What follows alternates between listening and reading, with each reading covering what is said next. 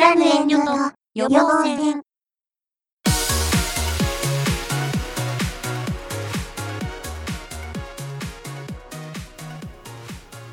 はい、始まりました。いらん遠慮と予防線、えーこの番組は濁りの好きなことについて喋るポッドキャストです。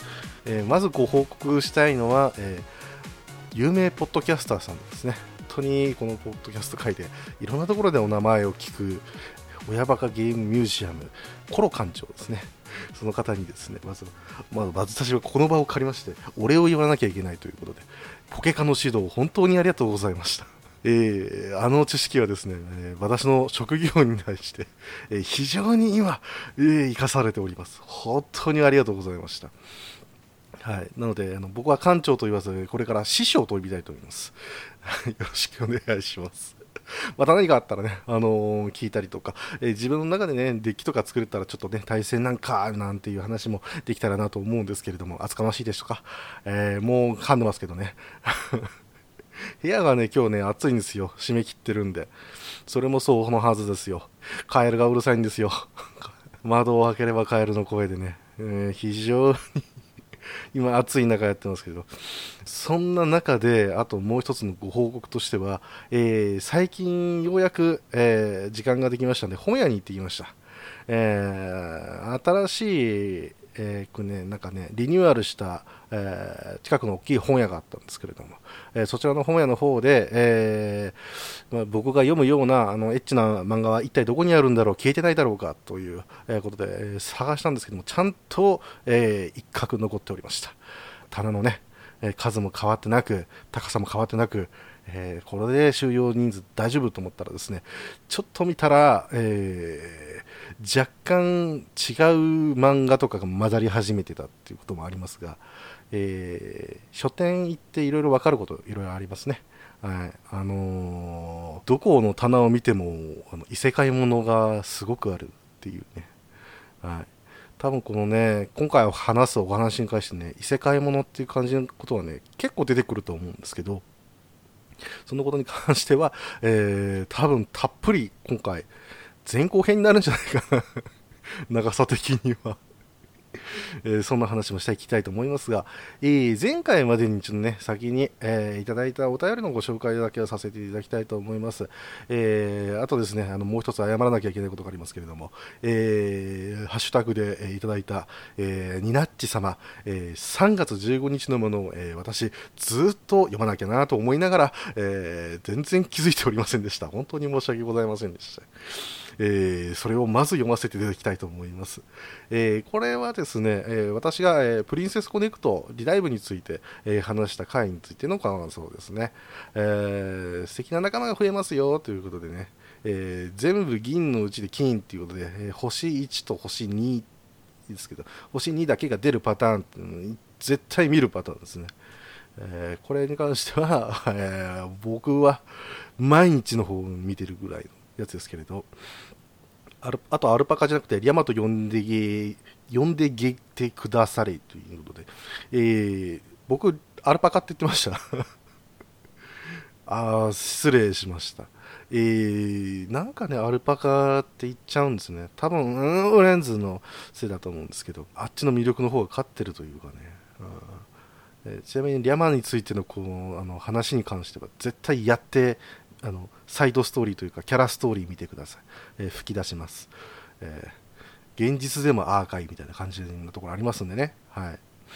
コッコロちゃんの海外さは異常ということでいただきました。ありがとうございます、えー本当にすいませんでした。ずっとねずっと放置してましたね。温めすぎて今もうこれ読んだら滑るという感じになっちゃいます。はい。え続きましえ続きまして、え月島さんからいただきました。ありがとうございます。これに関しては、え前回の、えー、衣類婚姻炭について、えーエロラノベのですね、えーこちのレビューをやってみたということで、えーその感想をいただいております。えー、衣類婚姻単会拝聴、えー学生時代にフランス書院や4たしなんだことがありましたが、えーこのジャンルは知りませんでした。しかも前半でベイビー誕生とはかなり異色に感じますね、えー、がぜん興味が出てきましたよ。しかし主犯が言うのもなんですが指先一つでスケベテロができるなんて恐ろしい時代ですね。って言って、えー水曜どうでしょうですね、えーえー駐車場でクリスマスパーティーやってる時の大泉さんの画像が貼られてます。大成功ということでね。完全にやられましたね。えー危ないところでした。親父殿に完全に見られるところでしたからね。はい えー厳しかったですけども。えー本当にありがとうございました。えーちゃんと棚に飾ってございます。ありがとうございました。えー続きまして、アスラーダさんからいただきました。ありがとうございます。えー、イルイコンインターン会拝聴しました。お便り読んでいただきありがとうございます。グレイテストストライカー知ってる人いませんか？ということでありましたけど、これこれに関してリプがついてて、あの私も知ってますよという 話がありました。えーね、ボンボン読者まだまだいるよということで、ありがとうございます、本当に。えーしかし、ポッドキャストでフランス商員の名前が出てくるとは、さすがにごりさん、そして、さすが月島さんということで、いただきまして、ありがとうございます。えーこんなところで言うのもなんですけども、えー月島さん、えーポッドキャストデビュー、本当におめでとうございました。えー対戦ホットギミックでおなじみのから、えーえー行きましたけれど、えー僕もね、あの本当にニヨニヨしながら 聞かせていただきまして、ありがとうございます。本当にさすがだということでね、えもうね拍手を送りたいと思います。はい、その中で、アスラダさん、ありがとうございました。そしてまた、そんな月島さんから、えー追記、えー興味が出てきたので、衣類コインタン購入しました。楽しんで読んでみたいと思いますといただきまして、えーちゃんと買ってるんですけども、他が全部忍者スレイヤーっていうね、これは別ポッドキャストの影響でしょうかね。えーただ、あれは面白いんでね、いいと思います。えーただ、僕のだけなんでしょうかね、あの忍者スレイ読んでると、覚悟のすすめがすごく読みたくなってくるっていうね、何なんでしょうか。なんかね、あっちの方がね、読みたくなるんですよね。うんえーそんなわけで、えー本当にね、お便りの方ありがとうございました。えー今後はちゃんとチェックをして、えーちゃんと、えーなんかもうメモして、えチェックしていきたいと思いますので、よろしくお願いいたします。さて、えーちょっとね、駆け足になってきてしまいましたけど、実はね、今ね、人を待たせてるんですよ。今回ね、お話ししたいことに関しまして、えー実はですね、ちょっと他の方にね、あのこれ喋りたいんだけども、えー一緒に喋ってくれる方いませんかと、えー知り合いにですね、声をかけてみたところ、えーお一人の方がですね、手を挙げてくださいましたので、えー今から紹介したいと思いますけれども、大丈夫でしょうか？はい。えーそんなわけで、えー私のですね、あの、古くからの親友、親友、いや、まあ先輩ですね、人生のね。はい。ということで、えー多分名前だけだったら、愚者級リスナーさんだったら聞いたことあるかもしれません。はい。えーそれでは、えーおお呼び出しいたしましょう。えード S さんです。どうぞ。あ、どうもよろしくお願いしまはい、す。よろしくお願いいたします。ド S さんです。えー名前はド S ですけど、あのーそういう趣味思考みたいなね。ない。ない。じゃあなんでド S なの？これ、これね、あの、他人からつけられたんですよ。あ、そうなんだ。それを今知った。でもあの人だよね、多分ね。多分あの人です。頭あの人だよね。多分あの人はまあブレブレブレうーんまああの頃はあんな感じだったんでねしょうがないですけどねいやそこからずっとこの名前を引き継いでそうですね。いっているということで、えーもう出会ってからもう8年ぐらい経ちますか？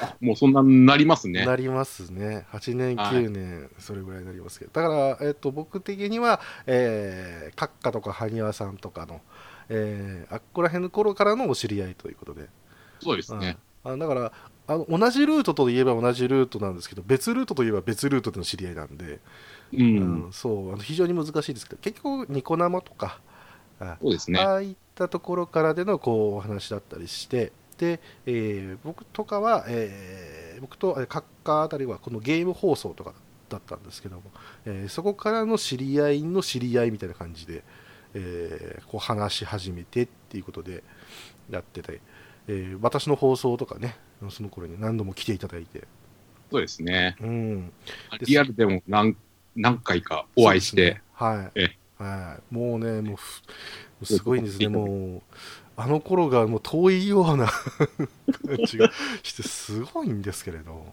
はい、いや本当にねあのお世話になってますんで。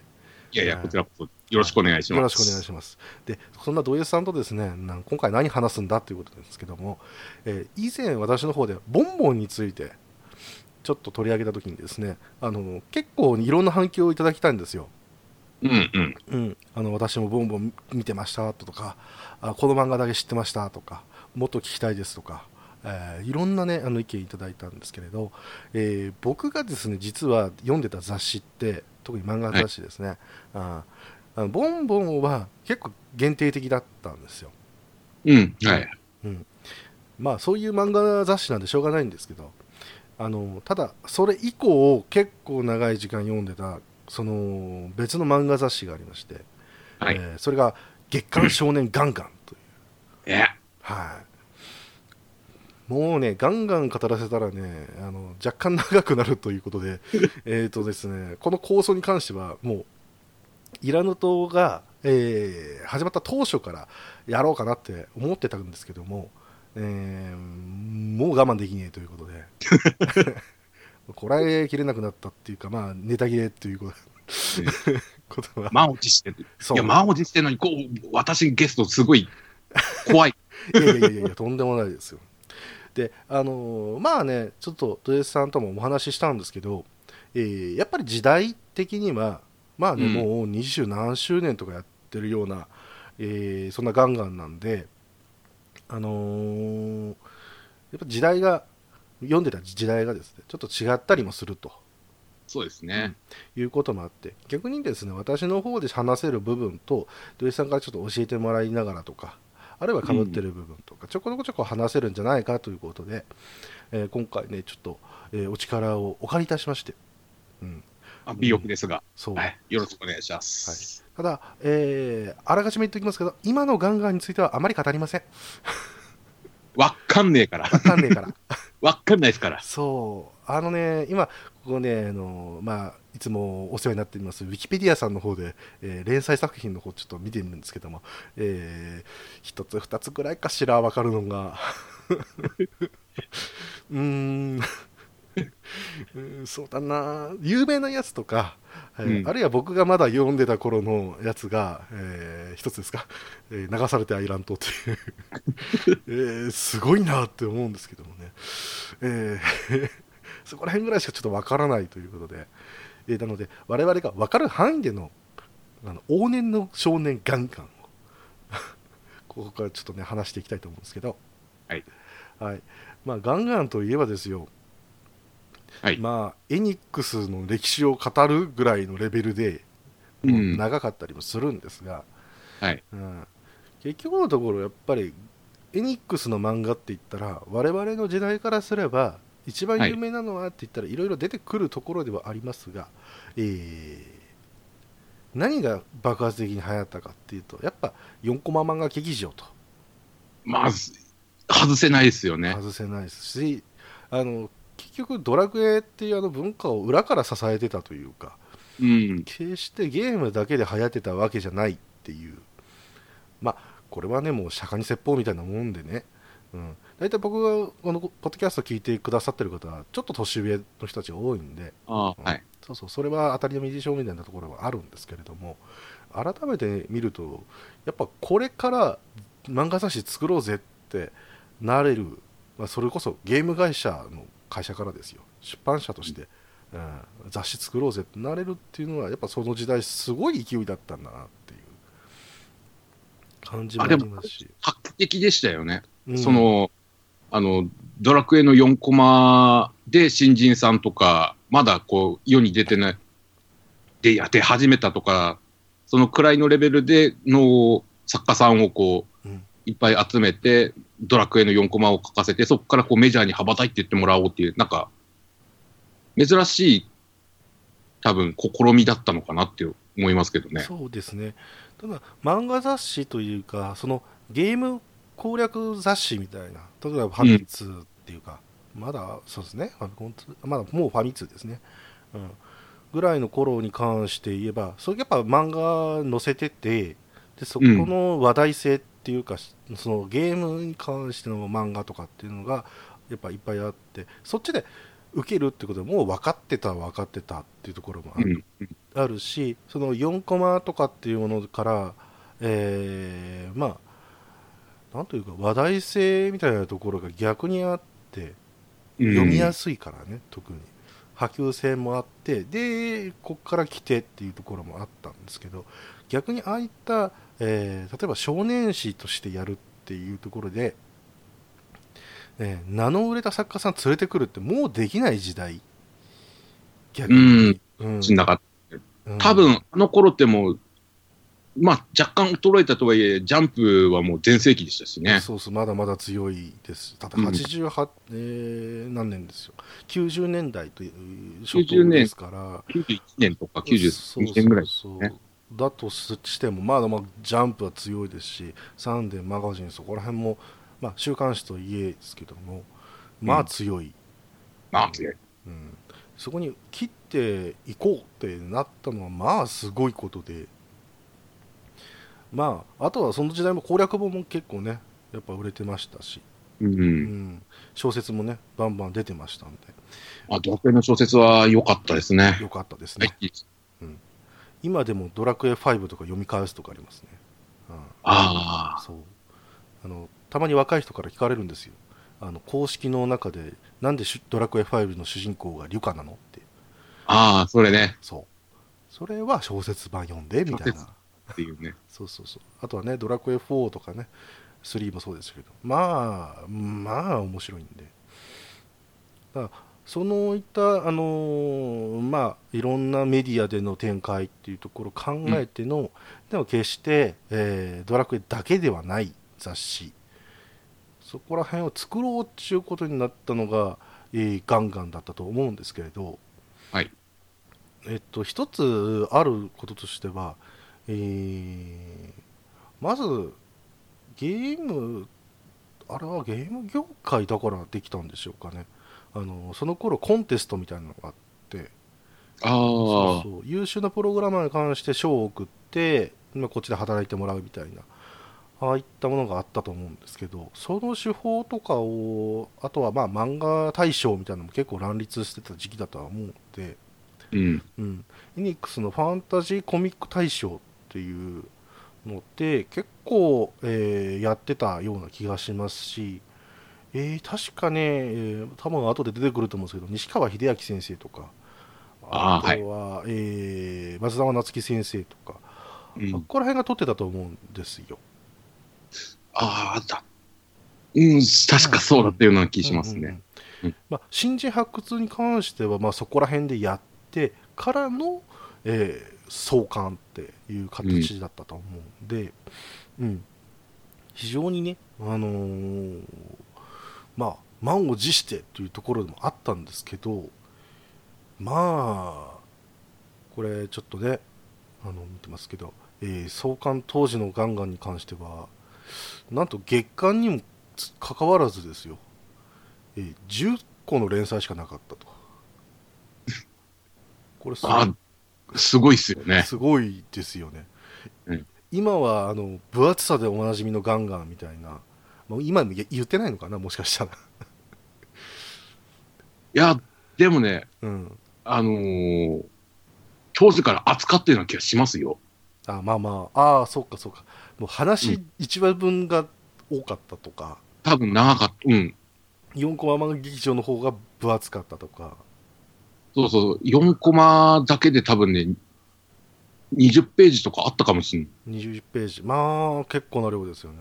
うん。うん、確かに、まあ、でも4コマ漫画劇場だったら、作家数が逆に増えちゃいますもんね。うん。ううんん。うん、そういった意味で関して言えば、えー熱いんだけど、ねまあ、エニックスのねその漫画なんで多分ゲーム記事とかここら辺の方も結構あったとは思うんですけど、うん。ありましたね。うんうんうん、そういった意味が言いますしまあえっ、ともうタイトル出しちゃいますけど「ロトの紋章」の第1話とかが、まあ、私あのコミックス持ってるのあれですけど結構長かったですもんね。長いっす。うん、多分これでもうかさ増ししてたんじゃないかっていうぐらいの。てかそれもそのはずですよね。えーあとほとんど新人っていう 藤原かむい先生のね、うん藤原かむい先生と、うんあと、だ、誰いただろう。多分、多分デビューしてた人だと、多分あの、増田春彦先生とか、ぐらい。ですよね。う。うん。んまあその頃に、えーパプワ君、ハーメルンのバイオリン弾き、えーパッパラ隊、えー、気流戦記ナーガス、雪と一番、えっ、と、タケルの誓い、密流の門、まあ、ここら辺はね、全然わかんないんですけど、あとまあ、ゼットマンとかですかね。そうですね、えー割とあれもうん。どっからだと思います、そうですね、はい、はい。そしてイーバと、いいわ。はい、これに関してはね、あの八尾井純一っていう人を理解しないとあの笑えないネタなんですけど、まあ、よよくやったなっていう感じですけどね。そうですね、本当に。ただね、やっぱね、一番、あのー創世記のやつで、うん。一番、あのー印象が薄いっちゃ薄いんですよ。薄いですね。俺からでは。ふっと振り返ると、あのも方のね、名前があっただけで、なんだってなるんだけで、監修だったかな？今だって、いい場で検索してもね、あの、なんか全然知らない会社の名前とかしか出てこないもん。そうですね。うん。ええまあ、あの、宇宙人というか、エイリアンものというか、あーそんな印象だったと思うんですけど、うん。えーっとね、とりあえず、その、えーこのラインナップの中で、えー例えば、ガンガンって言えるものって、今ふ、ふるっと思い返すと、そのロトの紋章だとか、はい。ハーメルンのバイオリン弾きとか、はい。まあ、ここら辺だけ 言ったらファンタジー路線的な、うん。うん。ものをそうオリジナルでやりつつギャグも交えつつみたいなところうんがあったのがそこら辺で、ナーガスに関してはちょっと毛色違った感じがあるというかなんでしょうねマガジンとかチャンピオンとかの匂いがしたような気がするんですけどああ、どっちかっていうと、絵的にはなんか、チャンピオンって感じですよね。でしたよね、うん、うん。だからある意味では全方向にまず振り分けたっていう感じはしなくもないんですよ。うんうん。うん。パッファー君とナーガスを同時に見る雑誌でしたから。すごいよね。で、あとね、スポッコンものとかもありましたんで。よかったね。もうね、このね、激闘一番っていう作品がね、本当に俺、中で、こう、すごく印象的なところがいっぱいあるんですよ。ほうほう。うん。あの、主人公の家すごい貧乏で、おうおう。で、なんか学校の中、寮かなんかでこう、主人公生活してるんですけど、うん。えっ、とね、すごく印象的だったのが、えっ、と、朝食になんか、アジの干物かなんかが出てきて、うん。主人公が言うんですよ。あの、干物の、アジの干物はいいよなって言って、目玉を見てるだけでよだれが出てきてご飯がいっぱい食えるって言うんですよ。確かそんなこと言うんですよ。すごいですね。ドン引きしたんですけどね、うん。未だに覚えてますわ。そうですよね。だから、どっちかというとギャグ路線の、えー格闘漫画えだったりすると。うん。まあ、これは時代でしょうね。ある意味えはね。時代ですね。うん。で、しかもそんなに長くやってないんで、うん、多分ね、この中で、ね、激闘一番ってね、多分初期作品の中では、多分あれですね、えっ、と、うんイーバと共に、はや、はそう、早々とこう、消えたうん記憶がある。まあ、これが峯岸徹先生だったですよね、確かね。うん、そうです。うん、そういった意味では、まあ、逆に、何でしょうか、まあ、雑誌の宿命っていう感じもありますけどね。うんうん、そうですね。まあ、まあ、ぶっちゃけ、あのー僕がこう、ガンガンをこう、読んでて、うん読み始めてから、やっぱ割とこう、後ろの方にあったっていう、イメージはやっぱありますね。そうですね。うんうんで、その中で、こう、まあ、人気作品っていうのがだんだんこう固まっていくんですけど、ソララドの紋章は、まあ、流行ると。はい。うんでもう、で、パッパー君に関しては、まあ、柴田亜美っていう人が、こんなにまた面白いんだと。まあ、確かにそれまでレビュー漫画みたいなのを結構やってらっしゃったとは思ったんですけど、うん。オリジナルでじゃあ書いてみたらどうなるかみたいなところが結構注目されてたと思うんですよね。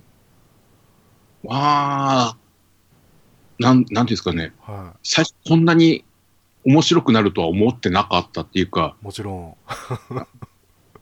あのね、柴田先生のファンとかにはね、あの、大変申し訳ないかもしれないですけど、子供、これ、えっ、とね、まあ、ガンガン自体が、私、小学校5、6年生ぐらいで読み始めたんですよ。もう多分ターゲットの世代、ま、ターゲット、もろターゲット世代だったんですけど、うん、だその頃に、あの、パプワ君ってもっていうか、まあ、柴田亜美先生の初期の頃の絵を見て、なんかすっげえ下手くそだなとか、うん、話をやってることがシュールすぎて、子供にはちょっと若干こう、分かりづらいところがあって、うん、うん、まさかそこからこう、アニメ化までするとはって、じゃ、ほとんど思ってもおらず、みたいな。うん、うん。うん。そしてまさ、まさかね、アニメで泣かされることになるとは思わず、そうだよね。うん。いや、少年パパ君に関しては、ね、割とこっちがすぐガードを下ろされる、下ろされるんですよね。生者たちに。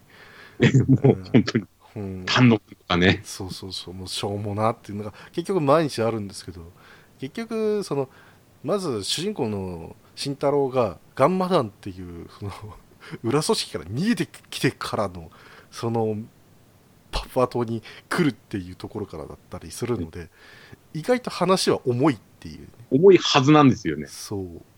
なんだけど、前、出てくるやつらが変態ばっかりなんで、しかも、あの、柴田亜美さんが描くイケメンたちばっかりなんですよね。うんほとんど女性出てこないですよね。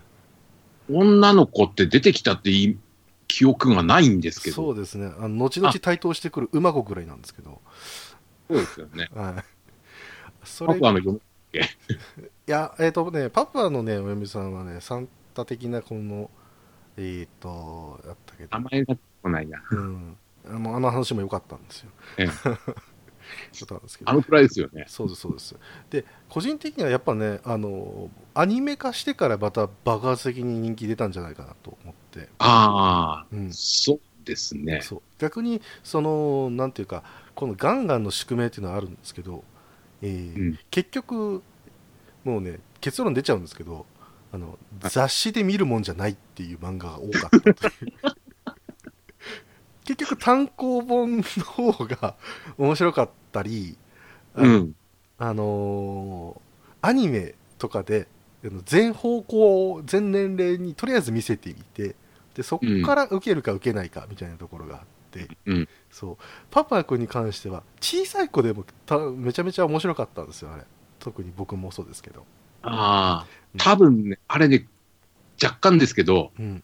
今思うとなんですけどね、うん、あれ、クレヨンしんちゃんのそに乗っかってんすようね。でそうそうそうそうです、うんううんんうん。でクレシンとかのあのちょっと子供が大人をおちょくるっていう感じでそうそうそうそう。あのテイストに関しては面白いですし、バトルっていうものが、まあ言ったらドラゴンボールとかが、あー流行ってた世代でもありますから、えーガンマ砲なんての打ってたら、ガンマあ、すげえってなるわけですよ。うんうん、だけど、まあそれでも、その、あとは格闘ゲームのその背景っていうのがあって、えーだからバトルっていうものがあ,、うん。あるから、もう男の子たちはそれでも釘付けになって、うん。いくし、えー結局ちゃんとあのアニメの方ではイケメンな方々が 声当てて、ねうんええーもう慎太郎役の緑川さんなんて本当にこれで 躍進してったというようなもんですから皆さん皆さん、あの、知らないかもしれないですけど、あの、みんな今ね、うん。あの、緑川さんのこと、グリリバ、グリリバとかってね、はい。グリーンリバとかって言ってますけどね、はい、え命名したのはね、本当に柴田先生ですからね。そうですね。そう偉大な方なんですよ本当に。意外なところに。うん、で言ってからのそのパパでだから声優ブームとかのねもう、えー結びつきながらもうん。ちゃんとアニメやったんで本当にちゃんとアニメやったんで、なんだ、絵も綺麗だったしう、ん、オリジナルのお話結構多かったんですけ多かっど、たですね、うん、うん。まあ、最終的にやっぱあの、原作より先にアニメが終わっちゃったんで、どう閉じるのかっていうところもあったんでしょうけど、うん、うん。あの、すごくあの、最終回はね、今でも多分ね、大人は泣けると思います。そうですね、うん、すっごい泣けると思う。うん、だからね綺麗に終わったアニメあれ？どどこかで聞いたな。えーっと ただまあまあそれに関してのあのーとパパ君に関してはもう終わりも良ければその後結構漫画の方でシリアスな展開ずっと続いたりとかして。そうですね。そうそうそう。そして、えー終わってで後にまた復活するという復活してからはちょっとあの 若干見読んでないところはあそうでるんです。ね。あれに関してはね別に読まなくまあいいや。まああの頃に回収できなかった謎とかが結構回収されてたりするんで、う。うん。ん、非常にいいんですけども、えーただそこら辺からのこう逆にあの面白さが隠れちゃうっていうのかな。あのね、うん。なんというかね後から来る漫画みたいなの結構あったりしたんですよそれがハーメルのバイオリン弾だったりするんですけど。あれはねギャグを頭の中でねスルーしながら見るっていう。技術が必要だ。まあ結局それが後々ねあのいいフックにはなってくるんですけど。うん。あの話というかね世知辛いんですよね。う んあれ、ね、なんだろう、途中から全くこう、あの、ギャグじゃなくなっちゃったしね。全くです。だからなんていうんですかロトの紋章って結局ずっと暗かったんですけどうん。あのーそれは藤原かむり先生のあ描く絵が結構こう淡白というか、うんそうですね。そうそう。あれだったからうん。そうそうそう。バトルシーンとかっていうのもそんなに悪強くないっていうか。うん。うん。でつたつ終始戦ってるわけでもないんでいいんですけどハーメルンって戦闘になるともうもう半年ぐらい戦ってるみたいな イ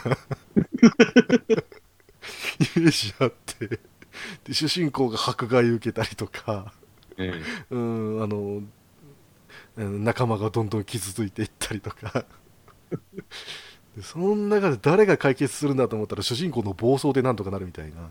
えうん。うん、そういうのばっかりだったんで、もうね、この話に、ね、早く終われって願いながら見てたっていうこともありましたし、最終回に至っては、あのもうそれこそ何ですか、あれは。ずバキぐらいのなんか スパンで、最後までずっと戦ってたような気がするんですけど。うんうんしかもなんかね、あの最初の頃の設定がもうないみたいな。そうなんですよ。しかもね、最初はなんかね、あの有名なはい。曲、こう、クラシックの曲をそう。そうすると、っていうところがあったのが、そうそうそう。そこら辺が面白かったのにね。うんそれがね、すごくなんか斬新ですごく面白かったっていうの。うん。ね、単行本の、ね、一番最初のページにね、あの、あの、有名な作曲家とかの、うんうん。い誰々先生に捧げますとかって書いといて、最後にいらんとかこう、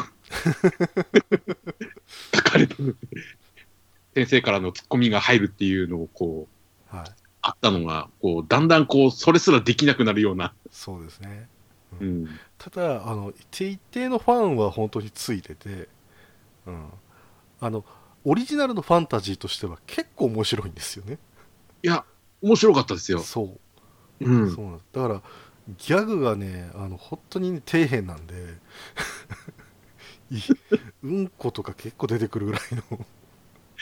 あの、ターゲットにしてるところが、まあ、小中学生っていうのもあるんでしょうけど、そうその、ギャグがどうしてもこう、下ネタ、こう、可愛い下ネタ寄りになりやがってそういう。ですね。あと、普通にヒロイン殴られてましたから、ああ、それはねどうなんだみたいなところありましたけど。ヒロインがこう、巨大化して、巨大化したら、下から覗いたらスカートの中身がって言って、こう、あの、妄想して、こはう、ね、い。はい。あの、悶々とする少年とかね。そうですね。あの、ブシャーとかね、鼻血であの演出をできなくなるやつがいましたけどね。ありましたけど。だからそういったものに関して、あの、慣れれば、すごく面白かった作品っていうのもありますし、うんえー、ゼットマンとかに関しては あれも若干癖はありますけれど、絵にもちょっと好き嫌い分かれるかもしれないですね。そうですね。うん。まさか、あっこからの、まあ、エニックスじゃないですけど、モンコレナイトのアニメが生まれることになるとは思わなかったですけどね。まさかまさかまさかですけどね。西川先生。はい。えーこの後であのアークザラットっていうのが出てきますね。あのそれに関しては私が喋ります。おっと。で、えーまだ問題作ですね。やっぱこれ長かったんですね、えー突撃パね。パラ隊です ね。そうか初期かって僕としては思ってたんですけどうん。なんでかっていうともう僕が読み始めた頃にはもうコミックスでしか読めなかったんで。そう結局コミックス読み直してっていうかもうそれ頃にはねあのアニメがやってたんですよねうんうんうん。テレビアニメがやってて、えーなんだこの古いアニメはと 当時から思ってた なんなんなんか知らないですけどねすごく古かったんですよ昭和のアニメ集がすごく知っててうんああ、うーん。そうなんです。だから、あの、漫画とかで見ると、そうんれそれこそね、あの、パッパラ隊は、まあ、誰か言ってましたけど、あの、うん雑誌で見ると面白い。そうそうそうそう。結構ね、絵に、このガンガン系では、すごく稀有な漫画で、コミックスとして読み返すと、なんだこれになってしまうっていうう。ん。あの、月間で、あの、1ヶ月に1回読んでうん。いる分には、割と、あの、楽しめる作品だったっていう気。そうなんですよ。うん。もううん確実にね、このね、あのー初期のガンガンからもそうですけど、えっ、とね、貴重なお色気枠だったんですよね。ああ、そうです。割とね、覚えてますよ。そうなんですよ。もううん主人公、まあ、ほとんど主人公ですけど、えー、ランコちゃんがほぼ毎週何かのコスプレしてましたから。ああうん、入浴シーンとかもありましたしね。がっつりありました。まあ、あのね、いろいろ出てはいないんですけど、あの金髪、長髪で、えー主人公のことが大好きっていうヒロインなんで、うん、もうそりゃね、妄想が膨らむはずなんですけど、全く来ないっていう不思議なキャラクターでした。なんでしょうね、あれは。本当に。りません。あのはい多分ね、あの、あの頃やってた、こう、漫画、アニメの中で、多分ね、一番ぶっ飛んでたヒロインじゃないかっていう。そうですね。うんうん。だから、なんていうんですかね、あの頃のジャンプあたりで、ギャグキャラとかヒロインをグッツグッツにいて抽出したのがあの子みたいな感じ。なんと言ったらいいんだろなるほど。う。うん、ただね、あの、好き好きで、こう、なんだろう、あの、主人公に、こう、あの、こうう、アプローチしていくところは、なんか、なんとなく、こう、あの、うるせえ奴らのラムちゃんを、こう、そう。ラムちゃんだね。ラムちゃんを、うんえっ、と、皆さん、あの、想像していただくと、多分ね、ラムちゃんを、えっ、と、200、あの、多分200%ぐらい、こう、ぶりっ子にして、うん、あのーかまってちゃんにした感じ。そうですね。完全にかまってちゃうんですね。かまってちゃんに。はい、うんだからお嬢様でもうもうなんもないですけどだからなんというか可愛く見せたいのはただ一人なんで読者にじゃなくて主人公の水島君だけなんまあ、一途っちゃ一途なんでですけどね。そう最後まで一途な一途なんですけど。そこから恋のライバルとかいっぱい出てきますからね。ああ、うんそういうこともあって、まあ、なんだろう、パッパラ隊の多分ね、一番の、あの、俺の中であの、あの、偉大な功績って言われ、うん。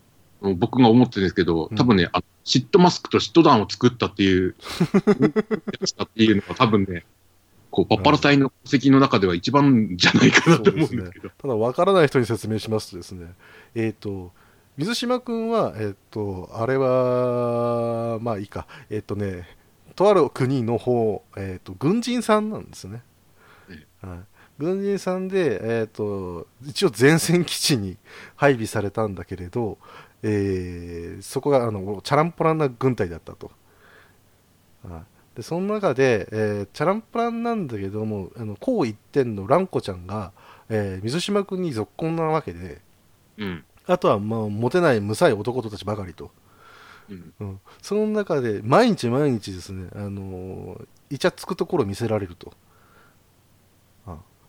そんなわけで、えーその屈強な男たちが、えー嫉妬に燃えるわけですねでその一部でものすごい嫉妬を起こしたやつ宮本ってやつが いつしかマスクをかぶり変身し嫉妬マスクとして、えーなぜか知らないですけど、今ね、iPhone が反応しましたけれども。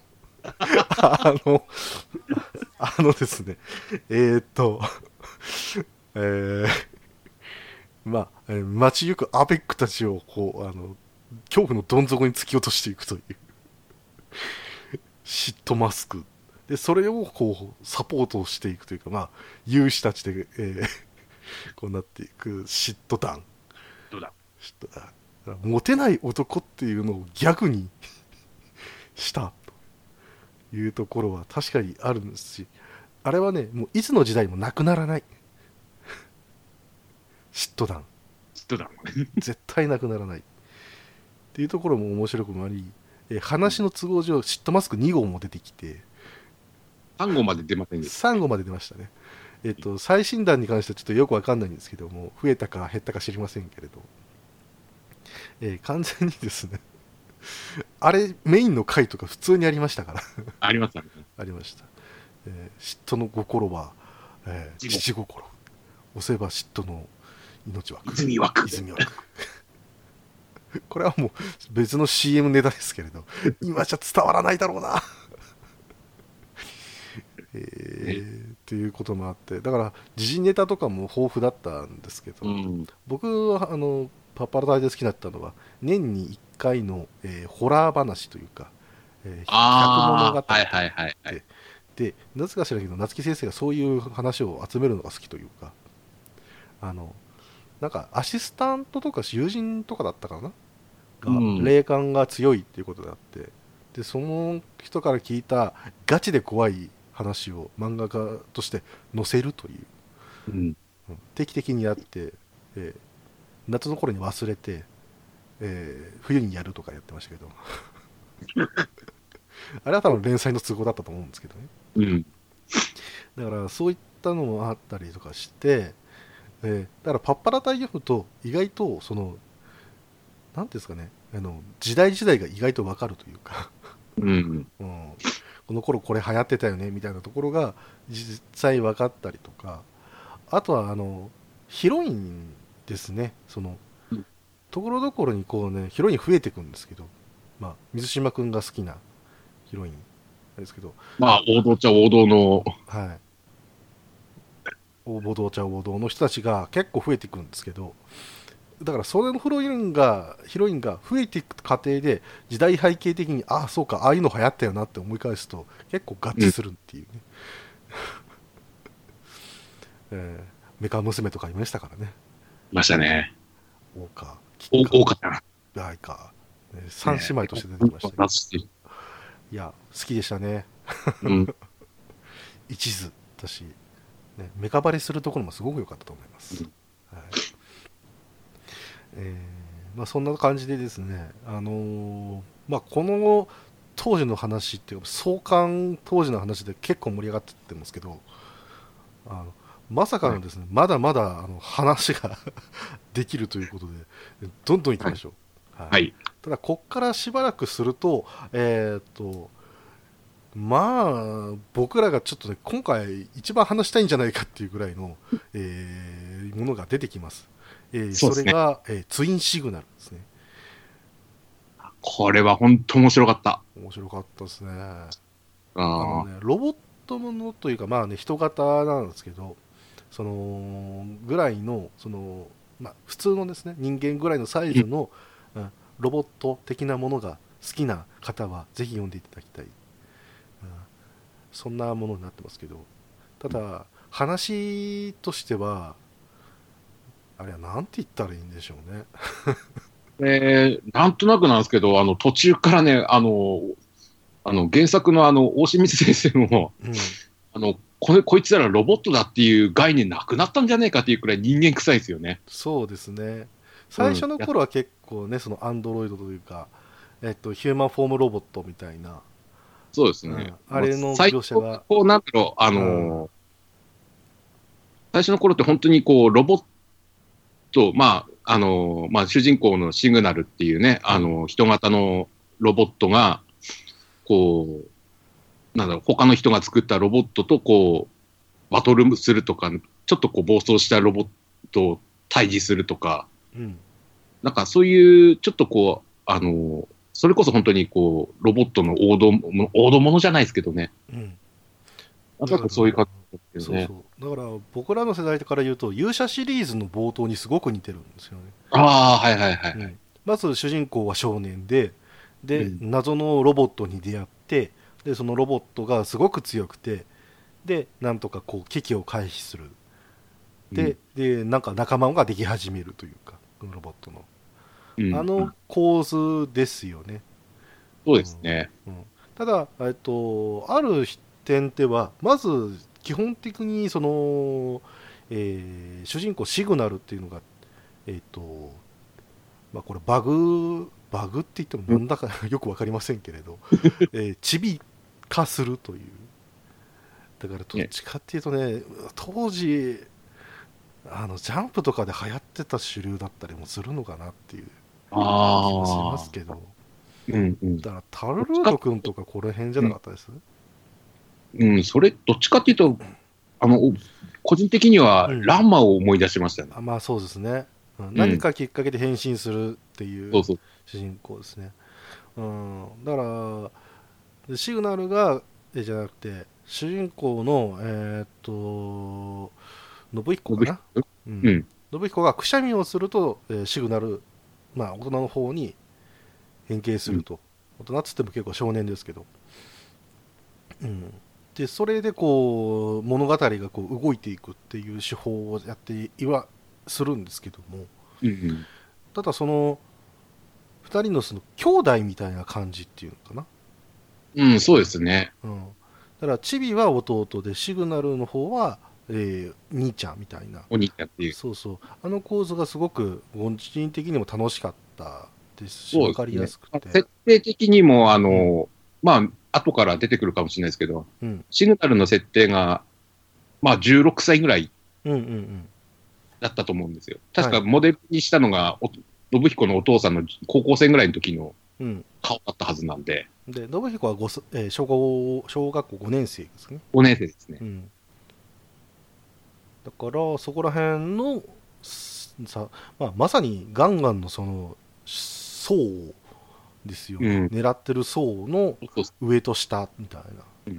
な感じもあって、で話としては正直そのねさっきも言ってますけど、えっと、片田舎でのそのまずスタートなんであんまりそんなにねあの特筆してこれっていうものないんですけどうん。逆にそれがなんていうか日常編みたいなところがあって。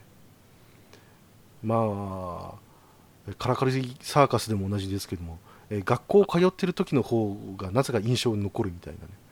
ああ、そういったものとかその冒頭であそろそろ物語が始まるんだなこれが日常なんだなこの世界のっていうのを見せられたところで、えー非常にあのー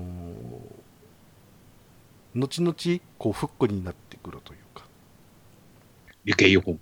理系4本ですね。うんうんうんそんな感じなんですけども。でそこから逆に、あのー実はあのシグナルっていうのはどういう存在だったかみたいな、えーうん。謎がだんだん明らかになっていくとかああるいはあその、まあ、さっきも言った通りこの、えーシグナルっていうのは、えー AS シグナルっていうものであって、えーうん。A ナンバーズっていうのはね。A ナンバーズって。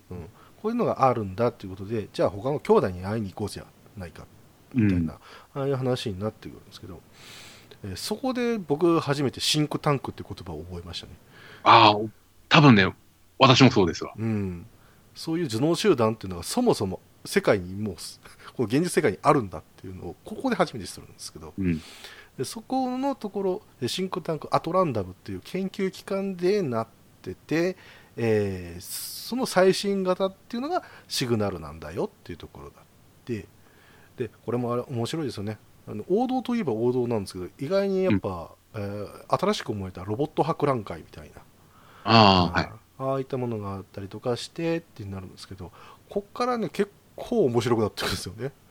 こっからなんかね、本当面白かったですね。うん、もうそれこそね、あのまあ、うーんとそれぞれのそのアルファベットに当てはめた、えーまあ、ロボットたちが出てくるわけですけど、うん。本当に個性的で、えーなんか本当、全然変わんないというか、まあ、本当なんかうん。人間臭いっていうか、うんうんうん、そうですね。もありますしまあえっ、とものによっては看護専用もとかね。ああ、はだからエララとかエララいますけど、い。ね、えーあとは、えーいろいろありましたねなんか、そうですね。うん。まあ、出てくるところだと、うん。あとは、えーお兄ちゃんの、えーシグナルのお兄ちゃんになる、うん、えーパルス君とか、あそうですね。パルスとかオラトリオとか。オラトリオととか。そのか、辺ですね。あれに関して言えば一つ一つがあこいつが今回当てはまったみたいなそういったところもあったりとかして、うん。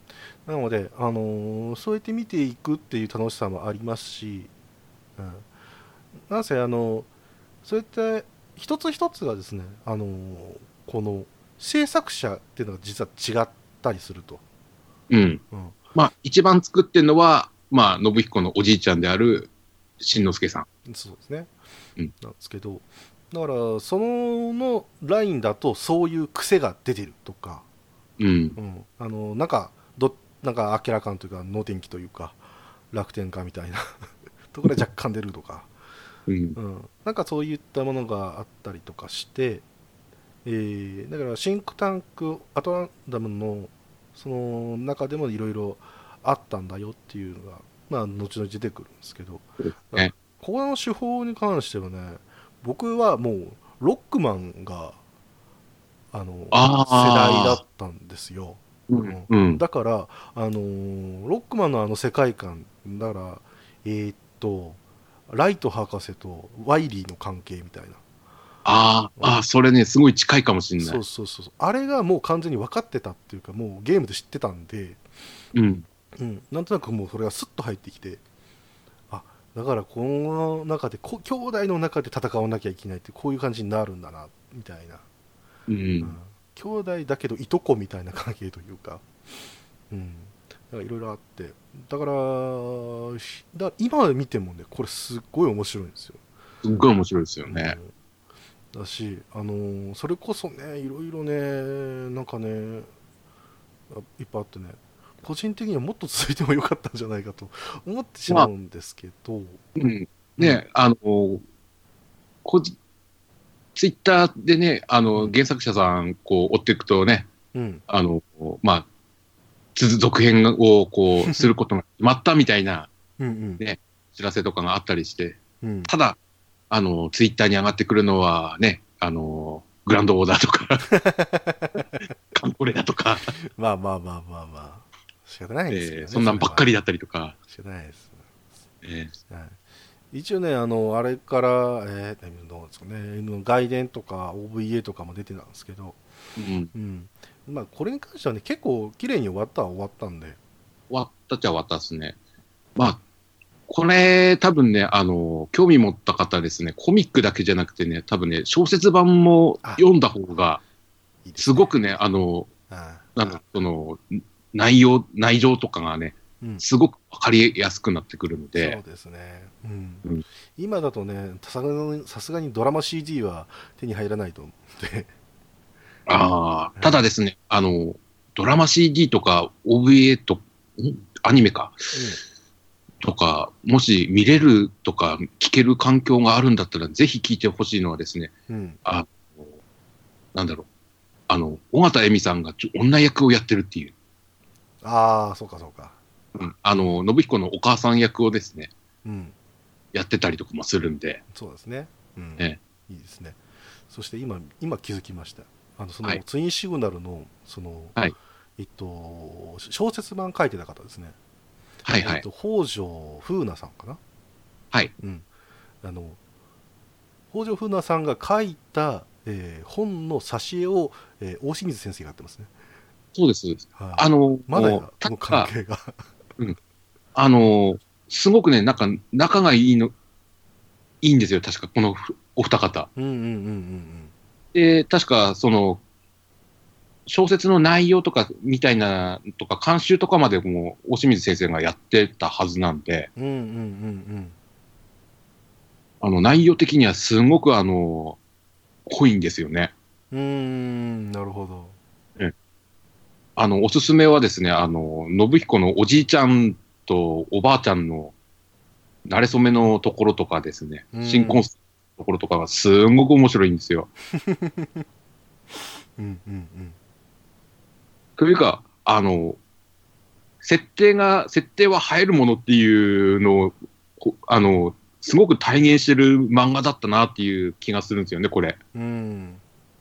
あの、多分ね、あの、連載最初だと、あの、おじいちゃんの音井信彦、あの、信彦のおじいちゃんの音井慎之介っていう人が、は単純に、あの、格闘、ロボットプロレスっていうのが、まあ、この世界にはあって、うんうん、それに出て、出る、あの、ロボットを作るのが趣味だみたいな、ロボットプロレスが好きだみたいな、なんかちょっとこう、あの、マット的なところも見せるおじいちゃんだったのが、いつの間にか、あの、人、あの、人類で初めてのあの、ヒューマンタイプのロボットを作った、えー、すごい博士だったとか、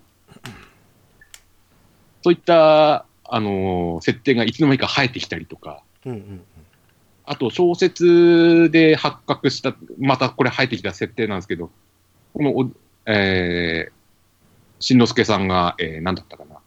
なんか、宇宙、まあ、俗、こっちに、うん。うん。こっち。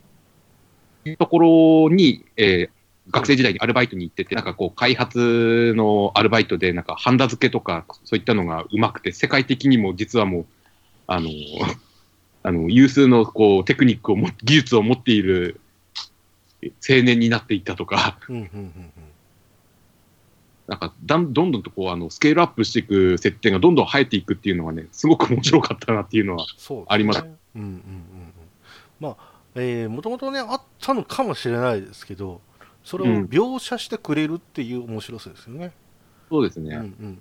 普通だったらそのまま終わっちゃうようなやつが、うん、うん、うんえーなってくるしでファンとしてもその読者としてもそこら辺結構知りたいっていう部分が物語につれつ進むにつれて結構あ出てくるんですよね。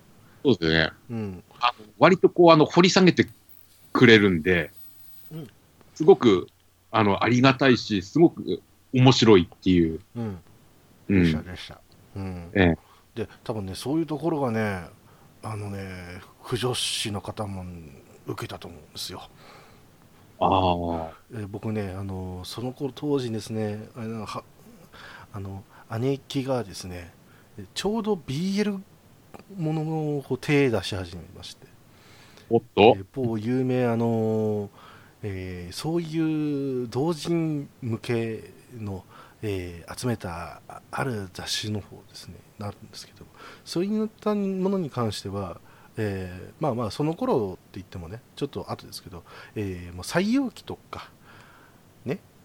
うんああいったものがこうバンバン載ってる中でまだあのーあのーツインシグナル書いてる方いらっしゃいましたからおから筋金入りの人は結構いらっしゃったと思いますし、うん。そんなに、あの、そっちに走る作品だったかって言われると、そうでもないような気もしたんですけどね。いやいやいやあの結構ね美形でやっぱ男性が描かれてるっていうのもありますし、あのねだから結局ねオラトリオみたいなねあのお兄さん好きなんですよ女性は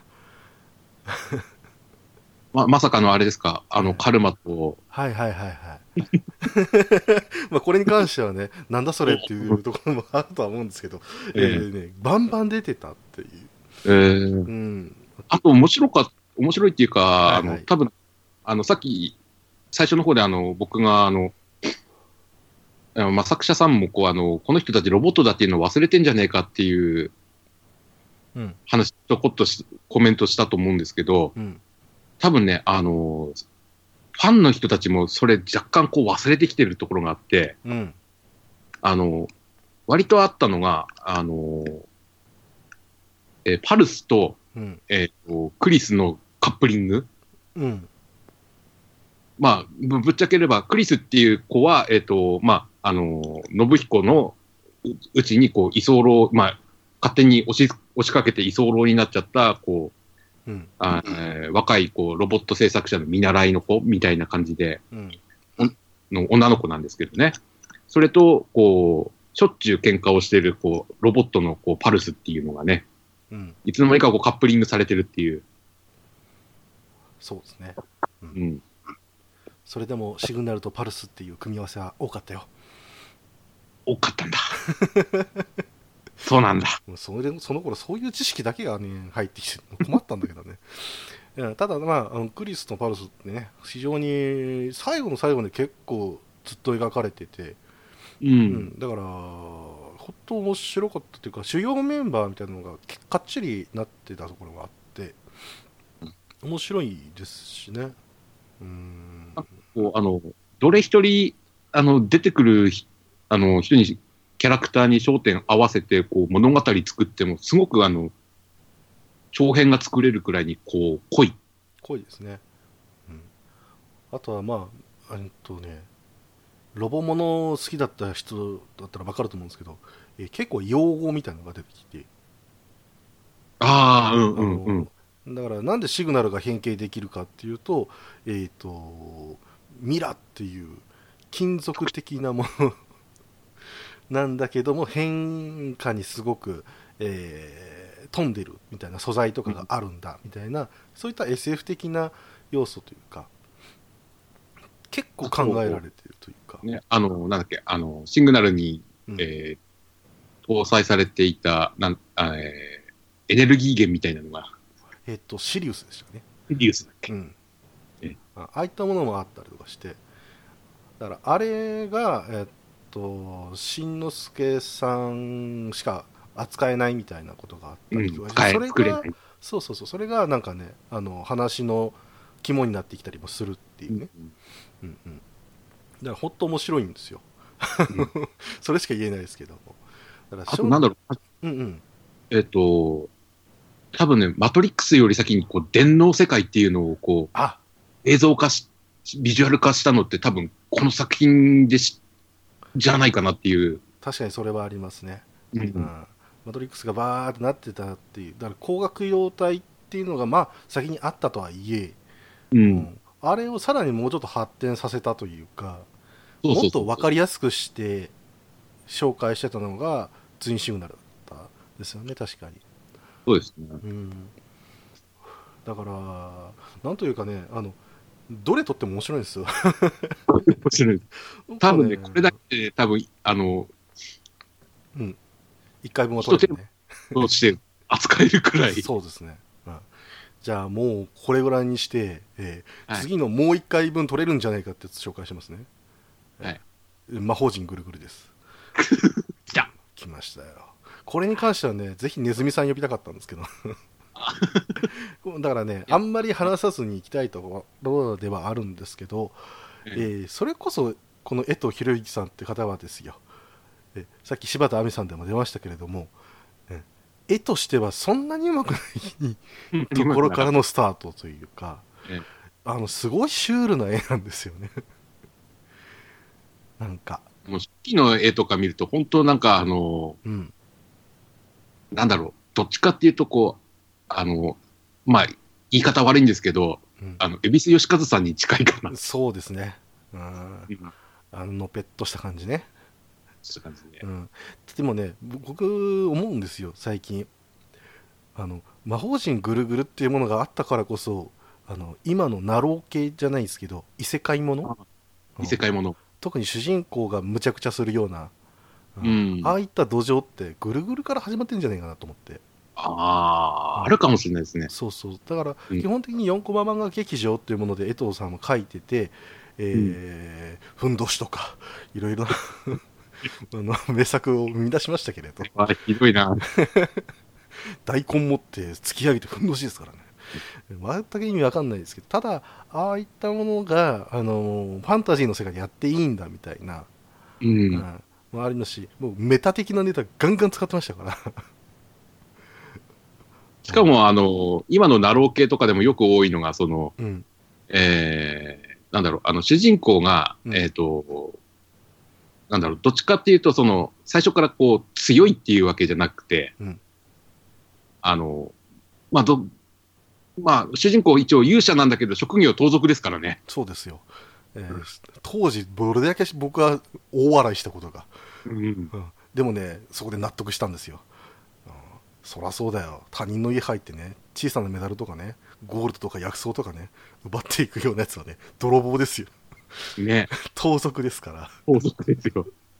でお前はすばしっこいしなんだっていうね。勇者は称号だってあの時はっきり言ったあのファンタジー漫画ってなかなかないですからね。なかなかない。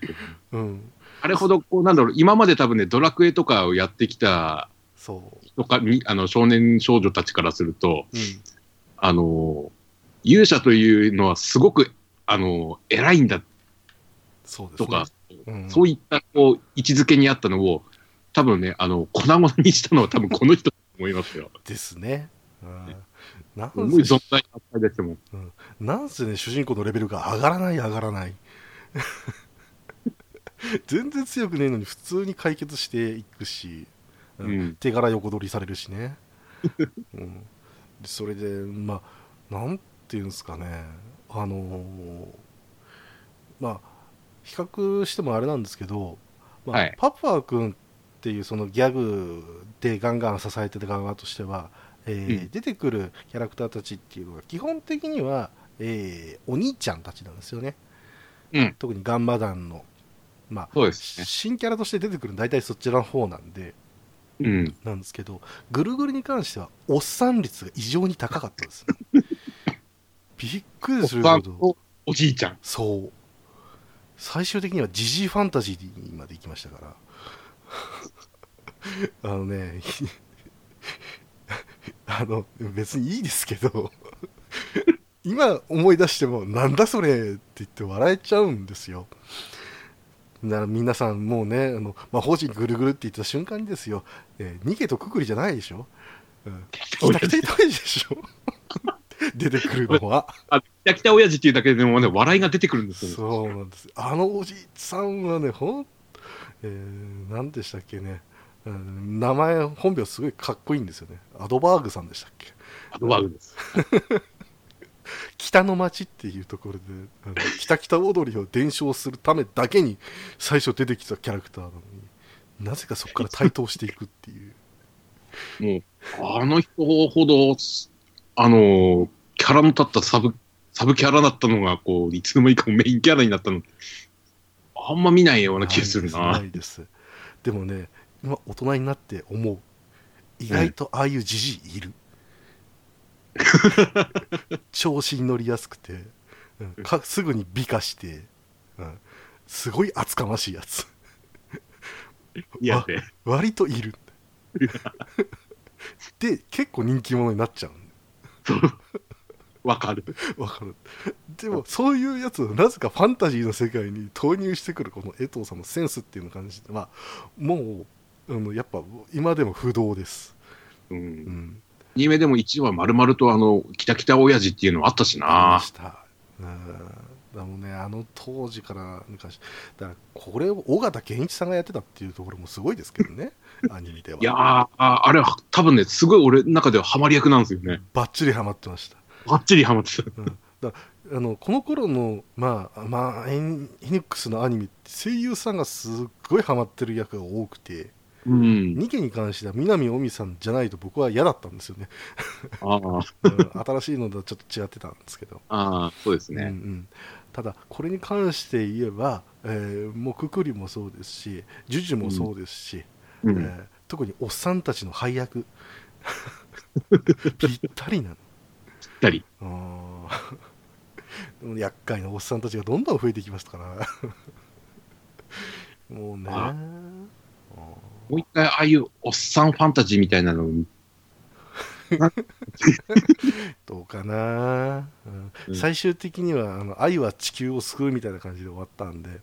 うん終わっちゃいましたね。魔法陣グルに関しては。ただえーっとだからエニックスじゃなくてもうガンガンといえばこの路線みたいなのがやっぱぐるぐるで出てきたんじわっともう出てきたというか。うん、多分ね、これがこう、確立させたところは多分大きいですよね。ドラクエが出してるエニックスのガンガンっていう漫画雑誌のファンタジー漫画が面白いみたいな。うん。あの流れ作ってきてくれてバーってなったんじゃないかなっていう気がしなくもないですけど。うん。ロトモンに関してはこの当時からどんどん重くなってきましたから。かなり暗くなりましたね。暗くなりましたね。どんどん薄くなってきましたけど、えっと続編のこ、続編になったらもっと暗くなっちゃったし。そうですねうん。ただこれに関して言えばですねあのーそのそのパッパー君とかぐるぐるとかがもううん。流行りすぎちゃったがゆえに、うんじゃあガンガン売れたかっていうとそうでもないというか、うんガンガンうんうんどっちかっていうと、こう、単行本で売れたっていう感じがするんです。なんか部数そんなに伸びたかないやわかんないですねうん。だから94年くらいになってきちゃうともうナーガスも確か終わっちゃいますし、うん。ううんん。そっからねやっぱね伸びてきたやつってなんだろうって考えた時に全然思いつかないんですけど、うん。う。うんこの後ぐらいであの僕らが大好きなあの時の大地あたりがそうですね。レバリース幻想大陸からのレバリースからの時の大地だったと思うんですけど、はい。あのこれでようやくまたちょっとだからファノファンタジー路線みたいなのが、えーうん。来たというか、うん、ただ、ここでね、あの、個人的に、あの、推したい作品が一一つあって、はいはいはあの、無限街っていうい、あー出ましたね、水沢祐介先生のうん、漫画なんですけど、これがね、あの、多分ガンガンの中で多分すごく異色だったんですよ。うん、あの、多分、あの、ジャンプでやってたマインドアサシンとか、うん、あと、民族学とかが好きな人だったら、こう、バチコンとハマる作品だと思うんですよ。うん、うん、うん、あの、まあ、お物語としては、あの、まあ、主人公がですね、まあ、人形師なんですよね。人形を作る制作師、うん、うん、すごく美形のあんちゃんなんですけど、うん、うん、ただ、裏では、あの、なんだろう、大麻師みたいな、うん、うん、あの、し仕事も請け負っていて、うん、なんか、天狗に、天狗の力を使える修行をしたっていう設定があって、うん、なんか、で、いまあ、基本的に1話完結でこう、終わるんですけどね、すごく面白かったなっていう。そうですね、うん、今見た感じだと、どうでしょうね、あのーサザンアイズとか、ここら辺な系みたいな、そうですね、サザンアイズも、うん、うあん、りましたし、この感じだと、あの後々に出てくる、あのーヤングガンガンとか、はいはいはい。あっちの系統になるといえばなるかななんていううん、気もしますしね。だってもう、少年誌の絵柄じゃやっぱない。うん、そうですね。まあ、この人は、あの、アシスタント使わないで一人で書いてたんであ、、本当ですか？へんえ多分ね、あの、そういった絵柄的にもちょっとこう、どっちかっていうと、こう、ちょっと年齢層外してるのかなっていう感じはしうーんなるほど。しかもこの後 G ファンタジーに移籍するんですね。そうなんですよ。まあ、うん G ファンタジーに行くと余計、あの、多分ね、あの、作風が合わなかったんでしょうね。うーん。えーなあの、なんか面白くなくなっていくっていうか、はいはいはいはい。ちょっとこう、あの、多分連載して、ガンガンでやってた頃よりはちょっとなんかテンション下がっちゃったのかなっていう、なるほど。うん、感じはすした。うんうんこれ今、見れる日、あの、まあ、もし見れるんだったらね、もう一回読みたいですもん。なるほど。はい。これに関してはね、僕もちょっと気になってはいたんですけど、なかなかね、手に入らない。うん、多分そうだと思います。聞かないね。全然置いてあるところ見てなくて。う。うんさて、この間ぐらいで、まあ、94年ですけど、はい。えっと、95年ぐらいから、はいまあ、そこら辺からもうちょっとやっぱり盛り上がった気がしなくもないんですよ。